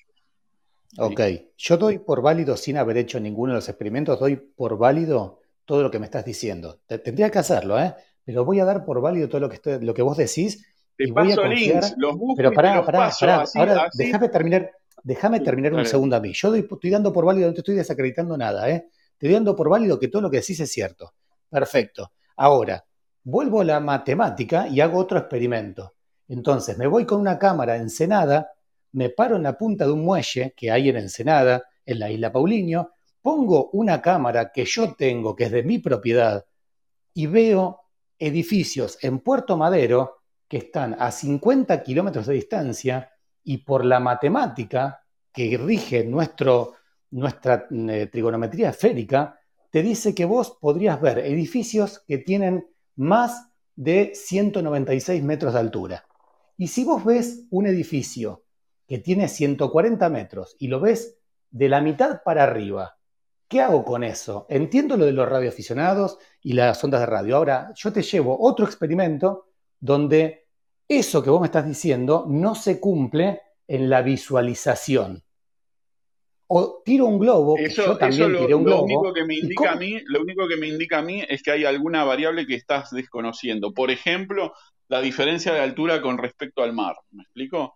O sea, por no, ahí no, no, pará, pará, pará. Lo hago, lo, hago al nivel del agua. Se hace a nivel del agua. No, no, no, la, eh, Guille, lo hago al nivel del agua. dame un segundo, dame un segundo, dame un segundo por ahí esos edificios que vos decís respecto a Puerto Madero o respecto al punto donde vos estás parado, hay una diferencia de altura. Pero más allá de eso, lo del radio horizonte no lo puedes dar vuelta. O sea, cuando vos me decís por qué tu experimento falla, yo digo, no sé, ni me interesa estudiarlo. Con mi experimento me alcanza para confirmar que la Tierra es redonda. ¿Me explico? Porque si no, violás las leyes de eh, la teoría electromagnética, que están verificadas pero recontra, ¿sí? La gente no se pone a diseñar radioenlaces ignorando el concepto de radio horizonte, porque perdés guita, armás un proyecto que no anda. ¿Me explico? O sea, y la, Sin embargo, esa antena, si vos pones esa antena... que la propagación ionosférica no existe, que no tiene sentido. Pero claro que existe. Pero claro que existe la propagación las radio nadie, rebotan la ionosfera, Guille. Claro, nadie, nadie lo discute. Nadie eso. te está diciendo que está El mismo radioenlace, el mismo radioenlace que yo he hecho radioenlace de hasta 200 kilómetros eh, para fuerzas de seguridad y de menos también. Eh, si lo vos lo pones a mayor altura, hay un tema que vos tenés que por cada vos metro que subís, tenés una diferencia de potencial en condiciones normales de temperatura de 100 volt. Vos cada metro que subís tenés 100 volt de diferencia de potencial. Lo que evidencia, por eso muchas torres de comunicaciones se ponen más altas te dicen por la curvatura terrestre, porque si no, no llegaría al radioenlace. Estoy hablando con frecuencias de 5,8 o de 2,4 o mismo de frecuencias más bajas. Eh, eh, ¿Qué pasa? A medida que las subís en altura, o casualidad, se comunican y llegan. ¿Y por qué? No te lo dicen eso. Porque generalmente lo más alto que se puede poner un radioenlace son 500 metros. Entonces, ¿Qué pasa con esa comunicación que queda limitada solamente a baja altura y que te la justifican por una supuesta curvatura terrestre, que cuando la pones más alta, que no lo hace cualquiera, se evidencia que sí se cumplen las eh, ecuaciones o la parte de ondas electromagnéticas, pero se deslimita esa programación que tenemos por solamente probar la baja altura de que llegan hasta determinada distancia. Lo que pasa es que no lo hace cualquiera eso. Entonces, hay que poner todo sobre la mesa. Ahora, si te querés cerrar a que con ese solo experimento vos ya evidenciás que la Tierra es una bola, está buenísimo, Guille. con ese experimento que yo te cuento ya alcanza. A ver. Bueno, yo te alcanza vos, está bien. la propagación con todo el resto? funciona así, ¿sí? Cuando vos te alejás de la fuente, cuando vos te alejás de la fuente, ¿sí? La intensidad, la intensidad, ¿me dejás terminar de hablar el párrafo? Nadie te está el párrafo? ¿Nadie, nadie te interrumpió. Cuando vos te, alejas de la fuente, ¿sí? la intensidad disminuye con el cuadrado de la distancia. Hola, hola. Te estamos escuchando. Estamos escuchando. Me marca poca señal. Dice, la teoría es así, cuando vos te alejas de la fuente, dice, dice baja señal. Perdimos la onda electromagnética. Debes estar del otro lado de la curvatura. Perdimos, estamos escuchando. ¿eh? Iba a decir lo mismo. Ahí voy de nuevo, ahí voy de nuevo, ahí voy de nuevo. Cuando vos te alejas de la fuente, ¿sí? la intensidad disminuye con el cuadrado de la distancia. ¿sí? Esa ecuación se cumple siempre. Ahora, si vos estás más lejos que un radio horizonte, ¿sí? la señal directamente desaparece. ¿sí? Entonces ya el, tema de Radio Horizonte ya te alcanza para demostrar la curvatura de la Tierra, porque la señal en, en, la banda de los dos metros, ¿sí? no atraviesa la Tierra y no, no se transmite por conductividad, ¿sí? Hay en otra banda que por conductividad se transmite, ¿sí? Entonces ya con ese solo experimento ya te alcanzaría todo. Y los 400 experimentos que podés encontrar que no entendés, ¿sí? para mí son fáciles de explicar, son, no sos un experto en esa materia. Entonces, no te cierra que si te subís a un bote, que encima de un submarino, encima de un, de un acordeón a piano, que no anda tal cosa. Sí, no sos un experto en física, no sos un experto en esa materia. En la materia que yo sí soy experto, que soy ingeniero electrónico y en tercer año de ingeniería electrónica, ¿ves en detalle propagación de ondas de radio?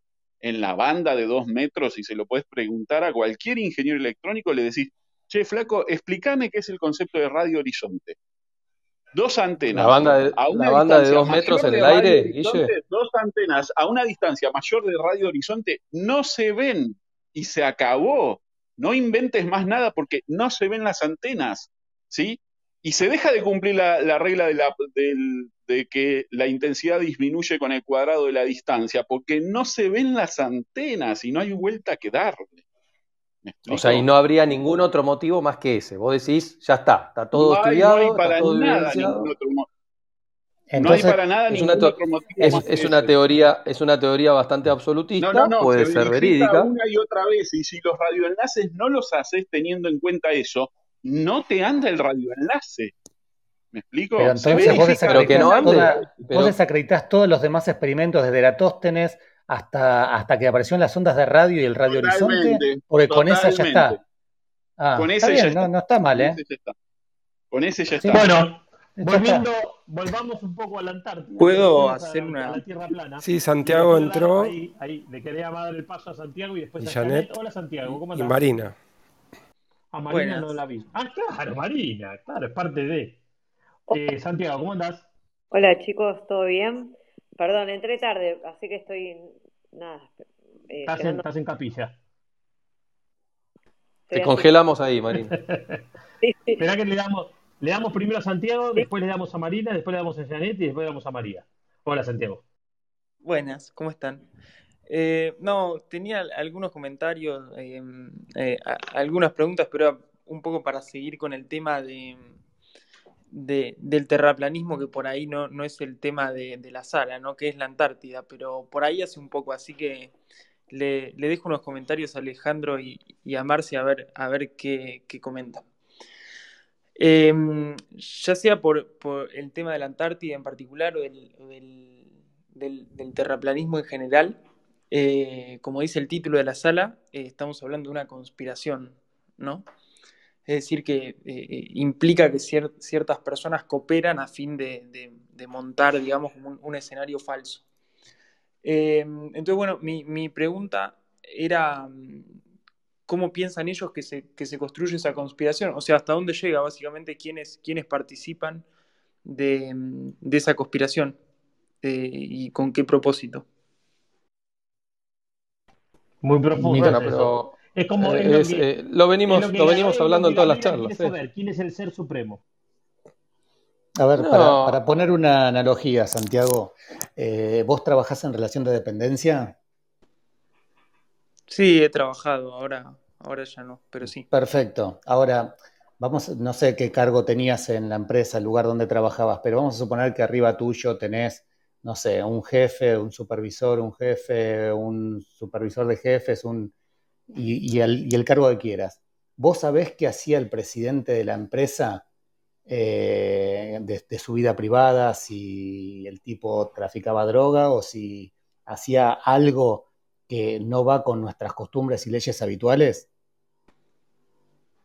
No, que se de su vida privada desconozco.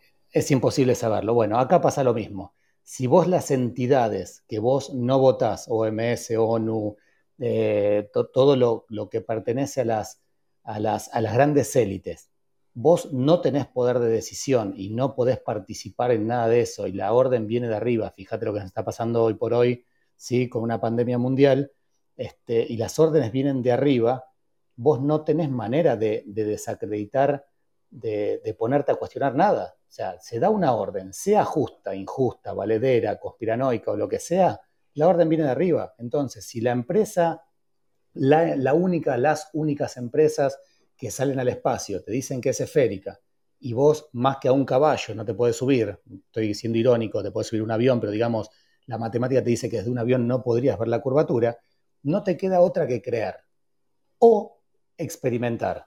Entonces, como hablábamos recién con Guille, si te tomás de un solo experimento, en este caso el que dice Guille, y decís, bueno, este me alcanza para verificar que la Tierra no es esférica, eh, que es esférica, perdón, listo, se te acabó la discusión. Ahora, si vos decís, bueno, tomo eh, Eratóstenes, lo analizo, tomo, eh, tiro un globo, agarro el péndulo de Foucault, agarro observaciones a larga distancia, pongo un giroscopio, y si vos tenés 18 millones de experimentos para hacer, y todos o algunos te dan algo que no concuerda con la teoría oficial, te, te va a dar el derecho al lugar a dudar y decir, a ver, acá hay algo que no anda. ¿Por qué?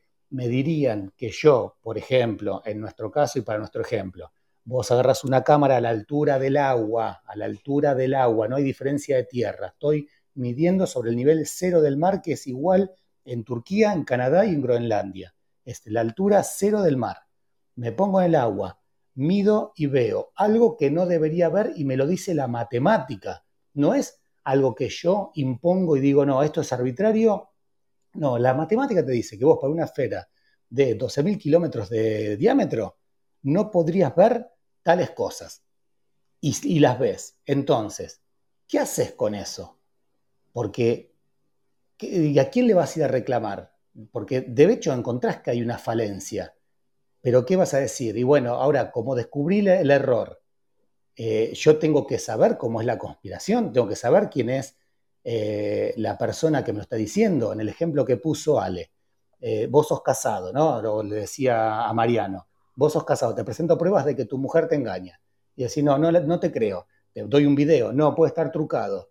Este, y, en algún momento decís, bueno, ¿y para qué me mentiría mi mujer? Y yo qué sé para qué te mentiría tu mujer. Serás un mal marido, serás golpeador, eh, serás, eh, se enamoró de otro, se desenamoró de vos. Ahora, que no sepamos la causa o quiénes están haciendo las cosas, no significa que la evidencia que vos podés constatar sin creerle a nadie, porque yo te puedo estar mintiendo de que veo un edificio a 50 kilómetros, ¿sí? Y pasarías a ser la misma creencia que tenés para un lado, la tendrías para el otro, y también está mal. Entonces vos decís, no, yo fui, yo lo hice, yo lo constaté y esto matemáticamente no me debería dar. Entonces, lo hablas, con, físicos, lo hablas con gente que eh, ah, estudia la matemática y te dice, y es raro, no debería. Te lo van a defender desde otro lado, ¿no? Te lo van a querer defender desde otras, van, a tratar de defender el modelo oficial porque es el que más creen y están apegados, hasta que, claro, la suma de evidencias les pueda llegar a concluir para un lado o para el otro. Pero, claro, ¿qué, a ver, si vamos a estar cuestionando el por qué lo hacen, sí, son todas teorías que muchas veces acá se han planteado en otros episodios de estas conspiraciones, eh, pero uno lo que quiere es evidenciar, por lo menos lo que hacemos Marce, yo y algunos, es eh, eh, hacer experimentación y, ver que hay cosas que no concluyen. Y cuando asumimos no poder conocer, vamos y se las presentamos a algunos y los que verdaderamente se abren con conocimiento te dicen, y la verdad que no, está bueno que alguno te diga, no, es por esto, por esto, por esto. Bueno, buenísimo, vamos a repetirlo, vamos cuál es ese limitante. Pero, si el limitante lo, lo descartamos. ¿Sabes qué te dicen? ¿Sabes qué te dicen? Espera, espera, espera. ¿Sabes qué te dicen la gran mayoría de la gente? Hay cosas que no se pueden dejar pasar no tengo así Tiempo, no tengo tiempo si ustedes encuentran que no se cumple una ley de la física, ¿por qué no se presentan al premio Nobel, se ganan un premio Nobel?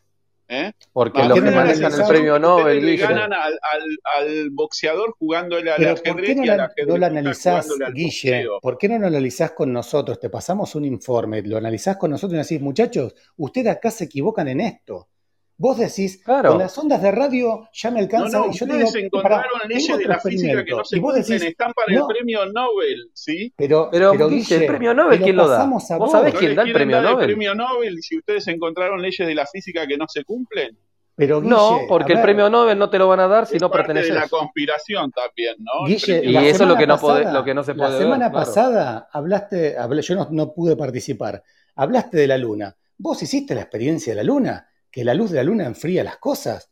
Ahora, ahí te estoy contradiciendo todas las leyes de la termodinámica. ¿Lo hiciste? No. Preferís no creer. ¿Y, en por qué no te ganaste el premio Nobel con ese hallazgo? te van a poner tu nombre. No importa, no me interesa el premio Nobel, pero No nos interesa el premio Nobel. Seguís desacreditando algo son unos fenómenos ustedes, porque están, están descubriendo que hay unas conspiraciones, pero no les interesa hacerse famosos. Guille, vos querés seguir desacreditando algo que ni siquiera experimentaste, y seguro que, y lo que le decía Mariano, seguro que cuando vos le preguntás algo a alguien, y en tu caso a vos, no tengo tiempo para estas boludeces, flaco, ponete a la luz de la luna y fíjate si podés describirme por qué la luz de la luna, siendo el reflejo del sol, enfría las cosas. Entonces, cuando vos le encuentres una explicación, y, la, no, no, a mí me parece que eso que vos decís que la luz de la luna enfría las cosas. Pero a vos te parece, yo lo hice. A vos te parece. De, luz cálida y luz blanca. No, flaco, a vos te parece no, eso. Yo a vos, el otro día. A vos son cosas que te parecen, pero que no te vas a poner a analizar. Luz fría no tiene nada que ver con que enfríe algo. Tiene que ver con el espectro No, no, no entendiste, no entendiste el experimento. Hacé la experiencia y después venía a hablar, flaco, porque si no, tenés, a vos te parece. A mí qué me importa lo que a vos te parece. Está todo perfecto. Pero ponete hacer el experimento. ¿Y vos, vos qué decís? Que te ¿Por qué no te dieron el premio Nobel? ¿Por qué no te dieron el premio bueno, Nobel? premio Nobel. ¿Qué me importa el premio Nobel? Sí, Por favor, por favor, no, no. Por algo no, le dieron el premio Nobel a Borges. No, no. Habría que preguntar por qué. No desbarranquemos que, que esta es una sala que es entretenimiento. Eh, como siempre dice Gabriela, que hoy está muy calladita, eh, nadie va a terminar eh, convenciendo al otro, eh, simplemente es escuchar y cada uno después saca sus propias conclusiones. Pero como ya estamos llegando casi a las dos horas y no nos queremos pasar mucho porque después cuando ponemos el audio, si no se hace muy largo, le quiero dar la palabra a Santi. ¿Algo más? Congelemos el tiempo, Mike. Congelemos el tiempo, Mike. Curvame el tiempo. Curvame el amor. No, Mike, em, un poco, como, un poco como, como vos decías, me parece que la propuesta es conversar sobre, sobre, sobre conspiraciones, entonces, bueno, yo no estoy mucho en tema, eh, vengo también a, a, escuchar cosas que para mí son muy alternativas y bueno, lo que eh, algunas cosas me hacen pensar, otras no tanto y me divierto, pero nada, es para compartir un rato, no hace falta... Claro, es para compartir. es eso, es eso. Es eso, Santi. Marina, eh, para, ah, pero Albert, espera que te paso a Marina que está hace un ratito y ya te pasó vos. Marina. No, hola chicos, hola. Llegué, entré retarde, así que nada, veo que, sí, eh, adhiero a Santi, a lo que dice Santi. Eh, la idea es eh, desasnarnos los que puedan creer, no distintas este, opiniones, pero con buena onda, nada. Sí, yo de hecho, de hecho, en mi caso, por ejemplo, yo eh, no sé, eh, todo este fenómeno del terraplanismo y todo eso, yo no, no, creo ni, ni cerca que, tenga cielo, pero me parece re interesante justamente por eso escuchar a Alejandro y a, Marce, que, justamente a, toda esta gente con la que yo no interactúo, ponerle una voz, una cara y escucharlos ir en profundidad sobre ese tema. Creo que de eso se trata. Eh, no sé si va a hablar Alberto. Que... No, hoy se tocó el tema de la Antártida porque venimos ya tocando diversos temas y el tema de la Antártida entra, obviamente, del lado de la conspiración, eh, porque claramente toca eh, que el modelo de la Tierra que, se nos impone o que se nos dice que es de determinada manera, no cerraría con muchas de otras cosas desde este lado de la conspiración. Y cuando vos te pones a asociar estos eventos que se hicieron eh, y de por qué estas expediciones a la Antártida, y de por qué el almirante Bert manifiesta esto en televisión. Eh, bueno, y después hay que ver personajes eh, que están acá en Argentina, muchachos, que estuvieron en las bases argentinas, a ver si alguno se puede contactar y alguno que pueda traerlo acá a alguna sala alguna vez. Yo conozco a un par, he hablado con, un par de ellos, y es interesante escuchar eh, anécdotas, anécdotas de aviadores, desde el lado de las fuerzas militares, porque justamente los que acceden a, fuerzas militares que después de un tiempo ya se jubilan, que ya no están, no están bajo una línea, pueden estar bajo secreto militar de algunas cosas. Eh, hay algunos que te cuentan cosas interesantes. Eh, estará en cuestión de creencias, como cuando alguien viene y te dice algo, como cuando Santiago dice, eh, bueno, yo no creo. Claro, volvemos a lo mismo de siempre. Creer no es saber. Y nadie acá, ninguno de los que está acá presente, por lo menos Marcelo y yo, que estamos con otras voces, hacemos juicios por lo que quiera creer cada uno de ustedes. Yo ya lo dije una vez, el que quiera creer en los pitufos verdes, que crea en los pitufos verdes, está todo bien. Pero lo que uno cree no necesariamente puede ser cierto. ¿Está claro? Porque hasta que vos no tenés tus propias evidencias, hasta que vos naces el experimento, lamentablemente, chicos, están creyendo están depositando Estoy de acuerdo, Hay que comer caramelos de uranio que sirven para curar todas las enfermedades. Bueno, pero Guille, eso es ridiculización. Está todo bien. Pongamos un kiosquito, Guille, pongamos un kiosquito. Evidentemente hay mucha gente que le interesa ganar el premio Nobel. Y acá mucha gente no nos entiende porque ninguno de los que hace, a cualquiera que dude de la forma del planeta la Tierra, de muchas cosas, le interesa el ego titulado de tener una, un personaje un personaje hablando de persona. Persona significa, viene del griego y significa máscara.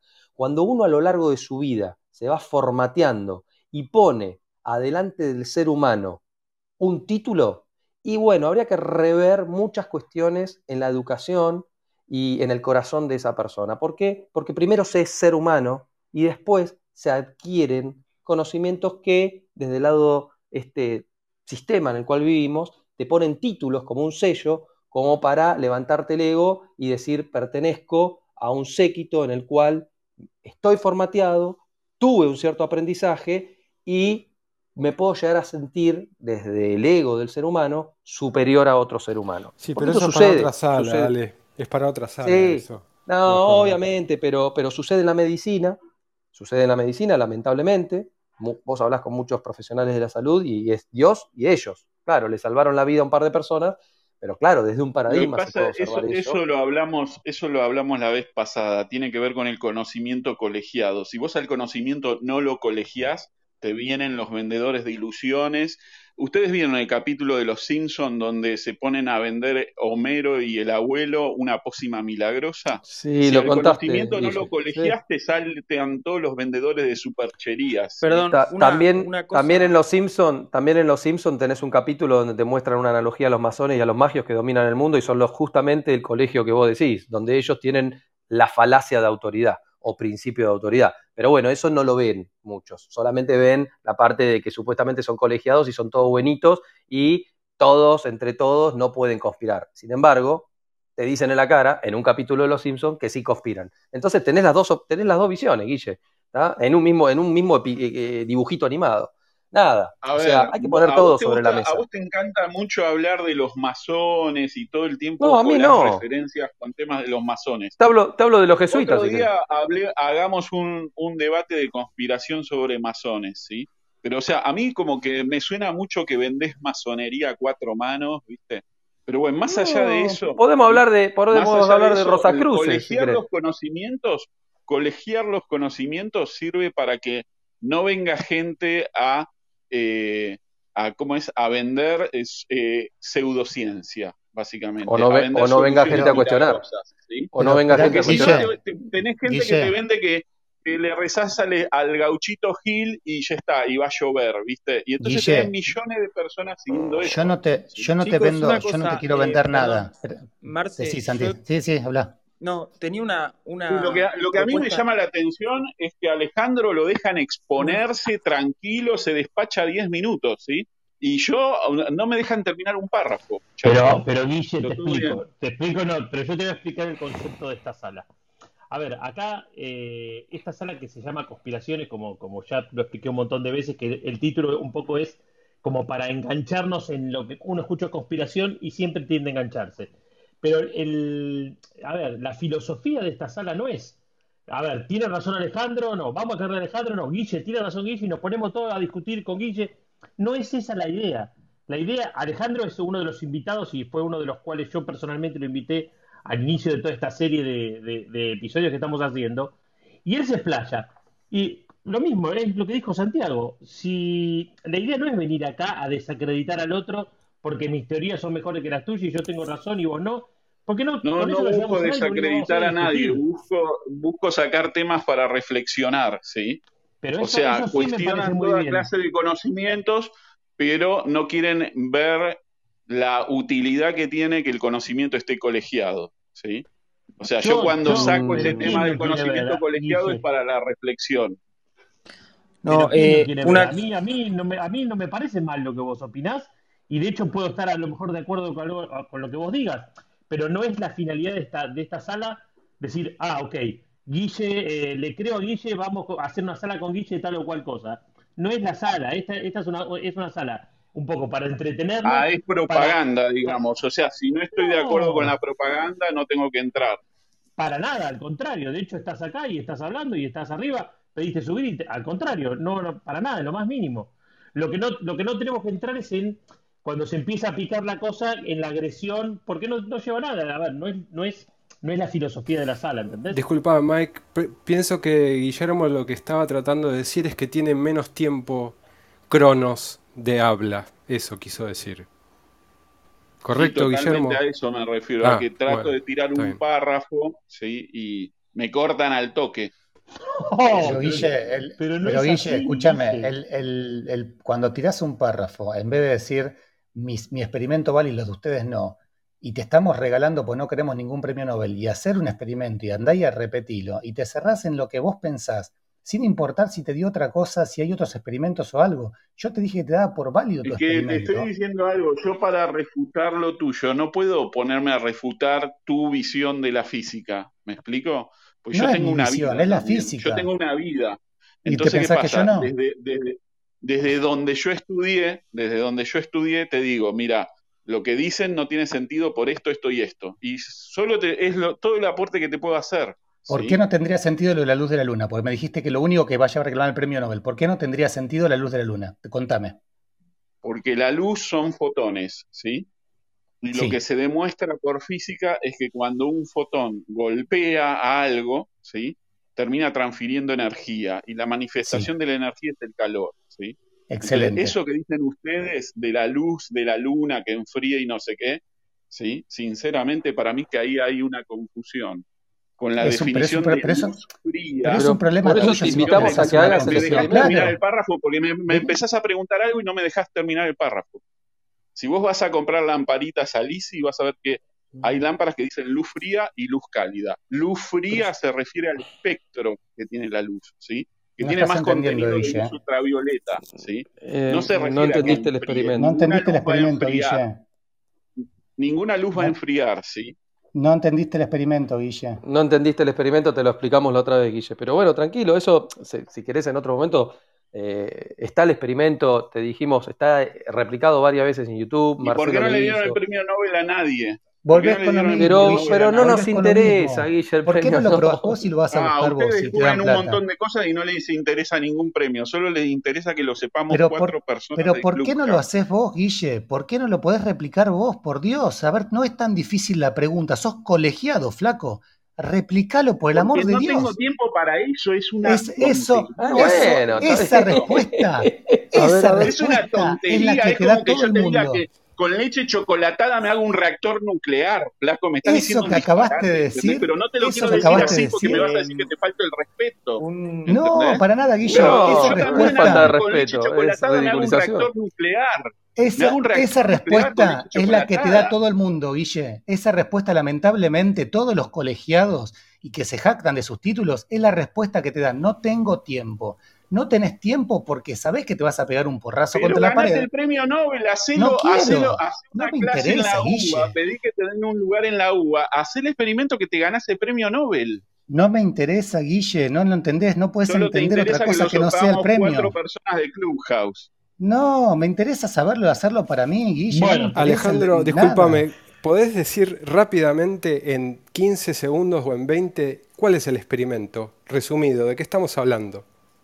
El experimento, como lo comenté la vez pasada, para que lo pueda replicar Guille y está hecho por mucha gente, es un experimento muy simple que no te puede demorar más de 40 minutos en la vida de cualquier ser humano un día de luna llena, en el cual eh, se puede hacer con diferentes materiales, podés elegir el agua, nosotros hemos elegido dos masas de agua iguales, dos volúmenes de agua iguales, dos vasos exactamente iguales, en los cuales el agua está se deja un tiempo a temperatura ambiente para que los dos vasos estén en el mismo ambiente, a la misma temperatura. Eh, obviamente, eh, cuidado de factores climáticos, que no haya viento ni ninguna cosa. Y eh, se lo tapa, se los tapan a los dos vasos. Se le hace sombra, no, es que se lo tapa al vaso, sino se le hace sombra de luz de la luna para que no le impacte a los dos vasos. a un vaso se le hace sombra. No, no, no, para que, para que lo entienda mejor, se lo hacemos a los dos vasos, se parte de una misma situación inicial. Cuando los dos vasos están a la misma temperatura, que se miden con dos termómetros o un termómetro, se deja uno a la sombra y el otro se deja a la luz de la luna. Y se deja pasar un tiempo. Y después de ese tiempo, se mide la temperatura de la misma cantidad de agua en un vaso con la del otro y se evidencia que la del vaso que está iluminado a la luz de la luna tiene menor temperatura, en el orden de los 2 grados centígrados menos comparado con el otro. Se hizo una vez. Pregunta, pregunta, para hacer tu experimento, para hacer tu experimento, primero, ¿te bancás el desafío de que hagamos juntos ese experimento? Segundo, no, totalmente. ¿te sí, por supuesto, te invitamos. un vidrio arriba de los vasos, ¿sí? Cosa que solo le pegue luz de la luna, porque algo que puede estar pasando, ¿sí? Lo hicimos en un lugar, te comento la experiencia. cuando vos estás llevando el, vaso, el, otro vaso, déjame terminar el párrafo, por favor. Cuando vos estás llevando el otro vaso a la sombra, ¿sí? Quizás lo estás tapando de cualquier posible viento que haya, y cuando el, primer vaso queda a la luz de la luna, está al aire libre, ¿sí? Correcto, Entonces, si evidentemente está bien. Déjame, déjame cerrar el párrafo le pongo un vidrio encima a los dos vasos, me voy a asegurar de que ningún efecto de viento esté afectando. Mira, yo, yo te cuento una cosa, yo laburé en una empresa donde nos pasábamos haciendo experimentos científicos, ¿sí? Bueno, o sea, si vos aceptás el desafío, nos juntamos los dos y te juro que lo hacemos, ¿eh? Pero está buenísimo. Guille, por favor, Ale, Ale, Guille, Marce, intercambien. A ver, tienen los Instagram, intercambien. Sí, por supuesto. Lo hemos hecho con profesores y lo traemos. Lo hemos, lo hemos hecho con profesores de física y te, y, te invitamos a la próxima luna llena en un lugar completamente abierto a, que vengas haciendo mal. Pero por Porque estamos haciendo algo mal. estamos negados. si nosotros estamos haciendo algo mal, está bueno que nos lo digas. Perfecto. Bien, ¿ves? ¿Ves? Llegamos a un acuerdo, me encantó. es que eh, nosotros invitamos, Mike, nosotros invitamos a todo el mundo a hacer estas cosas. El tema es que siempre la respuesta que tenemos es no tengo tiempo para estas boludeces, pero le decís, pero por favor te pido que vengas y me digas qué hice mal. No me figura tu Instagram. ¿Cuál es tu Instagram? Te agrego ahora. Están ahí en nuestros perfiles ahora. Fíjate ahí en el perfil. Se pueden escribir por acá. ya estamos llegando, em, estamos llegando a las dos horas. Albert, querías decirnos algo. Quería dos, dos cositas decir con respecto al, a las observaciones. El, teóricamente el Sol ¿no? Cuando está atardeciendo, en el modelo impuesto, es que va quedando detrás de la curvatura de la, de la Tierra y entonces se va, va bajando eh, a través del horizonte, o se va poniendo detrás del horizonte. En la otra concepción, el movimiento del Sol en realidad lo que está haciendo es como alejándose, ¿no? Y, empieza ya a dejar de dar eh, luz a... Y por eh, esta, no sé... Empieza la penumbra. Claro, y hasta que está como del otro lado del mundo, del otro lado de la circunferencia, este, y, ya no te, no te, llega la luz. Eh, eso por un lado. ¿Cómo explicas que cuando el sol está en el, no sé, en el punto más alto durante el día, tiene un tamaño más chico que cuando lo ves este, en el atardecer. Bueno, pero tiene la, misma, tiene la misma explicación que en el modelo, digamos, oficial. O sea, vos estás viendo la luz del sol a través de una atmósfera y la distancia que tenés cuando está en el cenit, que cuando está ya en el horizonte, eh, te hace variar justamente la cantidad de aire que tenés, la cantidad de atmósfera, que la atmósfera está compuesta por partículas, otros gases, partículas de agua principalmente, entonces te va a variar lo que es la longitud de onda que vos estás viendo y esa longitud de onda te hace cambiar el color y mismo tenés el efecto lente, el efecto lente que hace la atmósfera por tener partículas de agua. Entonces pasa eso. De hecho, cuando hay muchas eh, timelapse de, de atardeceres y amaneceres, donde vos ves que nunca se oculta el sol, que cada vez se hace más chiquitito, más chiquitito, más chiquitito, más chiquitito, pero nunca se oculta. Por lo general en el eh, desierto, que tienen menos cantidad de agua. Claro. Entonces, eh, ahí uno, claro, con la vista natural de uno, uno ve que en el orto, en lo que se produce cuando el sol está a la mitad, eh, por la refracción atmosférica, por el efecto lente, como que el sol parece que va bajando, pero en realidad vos estás viendo toda una radiación de luz solar que a medida que se va alejando, se va haciendo más chiquitito, más chiquitito, más chiquitito, y vos agarrás una cámara con zoom, parece que el sol se está ocultando debajo del horizonte, pero la haces zoom, zoom, zoom, y otra vez volvés a ver separación entre el horizonte y la luminaria que tenés ahí arriba. Hay un montón de videos en internet, ¿eh? Hay, hay, un montón, hay un montón de videos en internet, pero ahí juegan un montón de factores. Tenés factores de perspectiva, punto de fuga, porque siempre las cosas que están volando, que parece que se van bajando en altura, en realidad se están alejando. Pero es un tema de perspectiva. el punto de fuga hasta lo hace un niño de 4 o 5 de, dibujo en, primaria y entiende lo que es el punto de fuga y la perspectiva. Eh, y, encima después tenés el efecto lente, la atmósfera, tenés la refracción atmosférica por, por temas de temperatura y presión. Entonces todo eso hay que ponerlo en juego. De hecho, justamente en las observaciones a distancia se toma en cuenta la refracción atmosférica tenés tanto la refracción estándar, la inversa, o sea, hay que poner todas estas cuestiones de física. Nosotros cuando hicimos el experimento de la Luna, lo hicimos con un profesor de física. O sea, no es que, ah, somos cuatro gatos estúpidos que nos juntamos y decimos vamos a hacer un experimento a ver qué nos da y decimos que la Luna enfría. O sea, lo hemos hecho varias veces, lo han hecho alrededor del mundo muchos, y muchos se ponen a decir, ahora, ¿se le puede llegar a encontrar una explicación con, con la termodinámica, con las leyes? Bueno, veremos. Ahí hay que traer gente como Guille o como otros, que sin ridiculización y con tiempo, que tengan por lo menos una hora, y por lo menos siempre desde el lado de la diversión, porque todo lo que es investigación y hacer eh, ciencia, y con un chico de cuatro años puede ser científico y hacer ciencia, porque eso es otro tabú desde el lado de la autoridad, eh, porque jugar en la investigación es hacer ciencia, medir temperaturas es hacer ciencia. Pasa que, claro, te lo llevan a la parte científica mucho más cruda y ruda. Mira, ya, ya encontré donde está explicado lo de la luz de la luna. Busca en Google luz luna fría Quora, U-U-O-R-A, y te explican el experimento y cómo falsearlo todo. ¿Sí? ¿Vos decís que lo falseamos? O sea, vos decís que lo falseamos. Vos ya estás, tomando juicio. En Google, luz, luna fría, cuora. Sí, sí ya lo escuchamos eso, Guille, pero vos estás diciendo que lo falseamos. Busca en Quora y después lo hablamos. no, no está diciendo que lo falseas. Lo que está diciendo, si aparte ya se comprometió a. Ya usó los, los Instagram. No, es que me, me parece que leo esto y ya está, ¿viste? Pero igual nos podemos juntar, ah, así vos me mostrás lo que. Yo nada más, ¿sabes por qué? Porque soy muy científico, ¿sí? Y cuando vos me decís vamos a hacer un experimento científico, me engancho aunque sé que vaya a fallar, o sea, te doy la chance, ¿viste? Perfecto. Pero yo te pero, perfecto, esa, es la ciencia.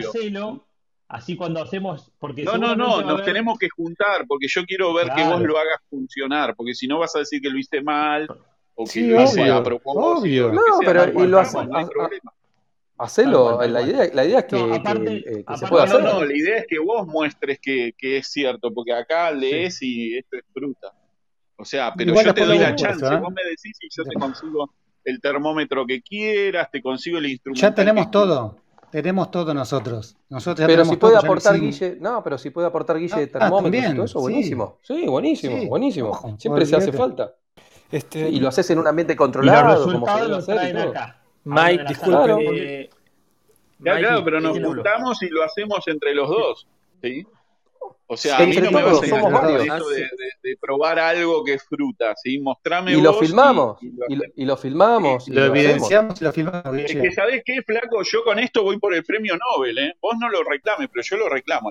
Vamos. vamos reclamalo, buenísimo. te lo regalamos, no, no es, no es el fin de lo nuestro. Sí, te lo regalamos, Guille, yo, está perfecto. Yo, los pongo a ustedes como coautores, yo no estoy el premio Nobel porque nos vamos, nos vamos a las 3 de la mañana. No, no, no, no, fue un chiste, fue un chiste. Santiago, Mike, que, eh, quiso decir algo. Hace un, hace un rato largo que no ando por Clubhouse y veo que ahora ya hay un como un back channel, un canal donde se puede chatear y todo. Entonces, no sé si esto ya ah, lo hacen o si te parecía buena idea que todos los que participaron de paso por ahí en ese canal pueden compartir enlaces o lo que sea para después los que queramos seguir indagando en, lo que se convierte. Sí, sí, después te voy a dar un, link para que vos puedas, ahí, ahí donde se meten todas las informaciones que tenemos. De las que vamos, de lo que vamos charlando acá. Una cosita que quería, la otra cosita que quería agregar era si alguno me puede explicar el canal de Panamá. pero eso, eso Fernanda, eso Fernanda. Es muy lindo, hay que ver la época que se construyó y. No, no, más, que, más que nada, ¿sabes qué? El tema de los niveles. Porque uno, cuando dice el nivel del mar, ¿a cuál nivel del mar se refiere? ¿Al Atlántico, al Pacífico? No sé si hay. No, no, no. El nivel del mar tiene que ver con, primero que hay mareas. Las mareas nadie las niega. De hecho, los navegantes usamos tabla de mareas.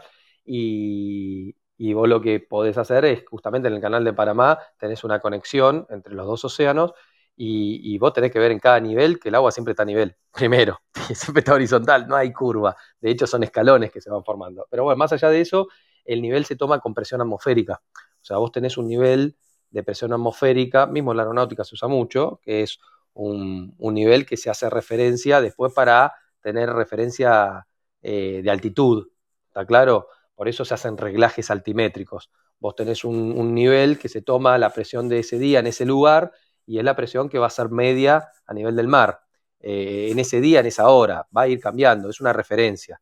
Eh, cuando nosotros hacemos observaciones y mido 50 kilómetros, eh, la tabla de mareas, tanto en lo que es el puerto de La Plata y el puerto de Buenos Aires, prácticamente es la misma. De hecho, estamos tomando la observación al mismo tiempo. Diferente si yo estoy comparando el puerto de, no sé, en un puerto en España y un puerto de Argentina. Y claramente no porque puede haber mareas diferentes en cuanto a la altura eh, promedio que tienen esos lugares, más que nada por entrada de barcos. Pero en el canal de Panamá entran por un lado y te mandan para el otro y vos vas escalando. los dos océanos están a la misma altura. Lo que vos cambiás es todo lo que está, todas las, las La meteorología local. Y los dos océanos están a nivel cero. Lo podés buscar, miralo en internet, está el gráfico. Podés tener meteorología. Podés tener meteorología diferente en cada lugar, sí, por supuesto, y presiones diferentes, pero eso es por cuestiones meteorológicas. Cuando, miden una montaña en, Asia y una montaña en, la otra parte del mundo, donde vos quieras, vos decís. Lo hacen a nivel del mar. Tiene 328 metros, 5.800 metros sobre el nivel del mar. Vos no decís sobre el nivel del Atlántico sobre el nivel ártico, no, vos decís sobre el nivel del mar. Todo el mar es cero nivel. Pero, ¿por qué se construyó con esos, con esas eh, esclusas que van, van este, como porque la geografía, la topografía, terrestre de un punto a otro va cambiando y tuvieron que canalizar y comer todo. Entonces, para eh, justamente era tierra eh, eso, no partamos la base que era tierra, ¿no? Sí, sí, sí. De la, tierra, de la tierra, sí, por supuesto. Entonces hacen compuertas, más que nada para que no fluya, que no fluya el agua. Y si no, porque te fluye el agua, es como una compuerta. Y te va a fluir en un sentido o te va a fluir en otro sentido. Terminas teniendo un río. Claro, terminas teniendo un río, exactamente. Y si están los dos, los dos océanos a la misma altura, ¿por qué debería haber corriente para un lado o para el otro? O sea, alguna vez irá para un lado, otra vez irá para el otro. Que se, no, y como pasa en el Río de la Plata, a veces el Río de la Plata tenés corrientes ascendentes o tenés, generalmente son... no, no deben estar a la misma altura probablemente. Es que no tiene Probablemente no deben estar a la misma altura porque la luna, la luna se supone que ejerce atracción sobre la masa de agua y... Las mareas son diferentes. En un océano tenés, tenés diferencia de atracciones, probablemente no, no, estén en la misma altura. no sé si solo de la luna, para mí el sol también interviene en las mareas, pero bueno es una cuestión de análisis. La luna está más cerca.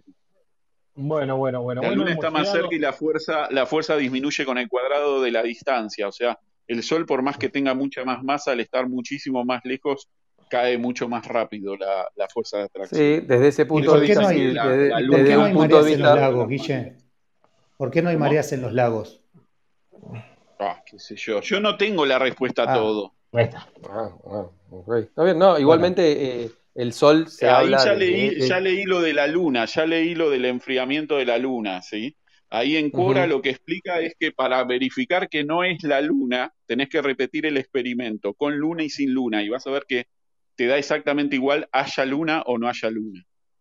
No, pero cuando, vos repetís el experimento, cuando vos repetís... Con luna y sin luna, o sea, con luna y sin luna. Pero si no lo repetís y te va a dar igual, entonces te demuestra que no es efecto de la luna. No porque es otro efecto eso. No porque la luz tiene que provenir de la luna, Guille. No, no, no. A ver, repetís el mismo experimento. Mira, marcamos una X en el lugar donde pones un vaso, marcamos una X en el lugar donde pones el otro vaso, repetís el experimento con luna y sin luna y te va a dar exactamente igual, dice Quora. Dice Quora. dice, la dice que con realidad... eso lo destrozás al experimento. La realidad es que no, Guille. el tema de la luna. Bueno, la realidad, te digo, lo hicimos y es que no, lo, por eso lo hacemos así, lo hacemos como dice Quora y si tiene la razón Quora, ya está. ¿Me explico? Vos decís que no vas a tener la razón Quora, Y si no tiene que razón Quora, ¿qué hacemos? No, nos tomamos unas cervezas y nos cagamos de la risa. Ahí va. ¿Qué haces? Ahí va, tal cual. Vamos ahí. Ahora ahí va. Ariel, ahí, solamente, solamente te decimos hola y chao porque estamos cerrando la sala. ¿Cómo andas? ¿Cómo andan? ¿Todo bien? Bueno, no los encontré en los capítulos anteriores, pero me hubiese encantado entrar un ratito antes. ¿Cuándo vas a la próxima sala? Todos los martes a las 10 de la noche, hora de Argentina. Eh, estamos acá, como siempre, conspiraciones. Hoy tocó Antártida, continente oculto. Bueno, en la última horita se, desvió un poco el tema, pero me parece que el tema de, la, de la tierra plana o terraplanista o tierra realista va a dar para una versión 0.2, me parece porque queda mucha tela por cortar, ¿no, Ale? Y hay, hay muchas, hay muchas cuestiones que se pueden abordar y que está bueno, eh, desde el lado de, la duda y, mismo desde la experimentación, que está buenísimo, aunque muchos piensen que va a dar de una forma, quizás se lleven la sorpresa de que no. Y esa es la parte sorprendente de la ciencia, ¿no? y yo repito siempre, la ciencia no es ciencia si no se la cuestiona. Ahora, si uno ya tiene absolutismos, ok, está bien, a mí me gusta cuestionarla. Pregunta, Marcelo. Sí. Marcelo. Sí, sí, sí. Eh, con todo cariño, ¿por qué no tenés foto todavía? Ah, no sé, no, mira, no manejo bien esto, este, podría ponerla, pero hoy de hecho le pregunté a Ale cómo hacía para entrar, porque estaba como ansioso por entrar y todavía no habían abierto la sala, pero no manejo, y encima el Club Clubhouse está en inglés y no es algo que domine completamente, pero voy a poner una foto, prometo que cuando me junte con Ale, me va a enseñar a poner una foto y, la voy a poner. Ay, qué pena, yo, me hubiese gustado que sea una teoría conspirativa. Ah, no, no. Che, esperen, pregunta, Marcelo, ¿sos vos el ser supremo? Eh, no, no, lejos de serlo. No, no, no, lejos. Yo, lo único que le voy a decir es agradezco al ser supremo la aparición de Guille. Te, Ale, con la mejor onda, la primera media hora me pegué una embolada. Pero pero si quieren, eh, si quieren ring y box, a ver, la idea no es hacer ring y box acá, porque para eso muchos están pidiendo debates científicos para muchas cosas. Lo que pasa es que, claro, el tema es, eh, no, muchas veces es esto, es tan profundo eh, y, y, tan tecnicismos que tienen que tener niveles de comunicación y de entendimiento y de seres humanos que se den lugar a dudar cuando tienen la experiencia de Guille en cuanto a ciertos campos, que, claro, no se lo ponen a dudar o no tienen tiempo. Son las respuestas más habituales y está claro. O que es una estupidez. Y está buenísimo, entendemos por qué pueden decir que es una estupidez. Lo loco es que cuando se dan cuenta que no es una estupidez, mucha gente que conocemos del estilo de Guille eh, han puesto algunas cuestiones de decir, y bueno, habría que reverlo, habría que revisarlo, habría que abordarlo desde otro lado. y eso es la mecánica entretenida de si uno tiene tiempo, de abordar la ciencia, eh, no de quedar separado solamente en una postura absolutista. Eh, no lo digo por Guille, lo digo en general que uno eh, lo ve y hay algunos que sí se abren a seguir experimentando y hay otros que no, dicen, no, esto ya está recontraprobado, listo, ya está y se acabó. y no lo voy a cuestionar.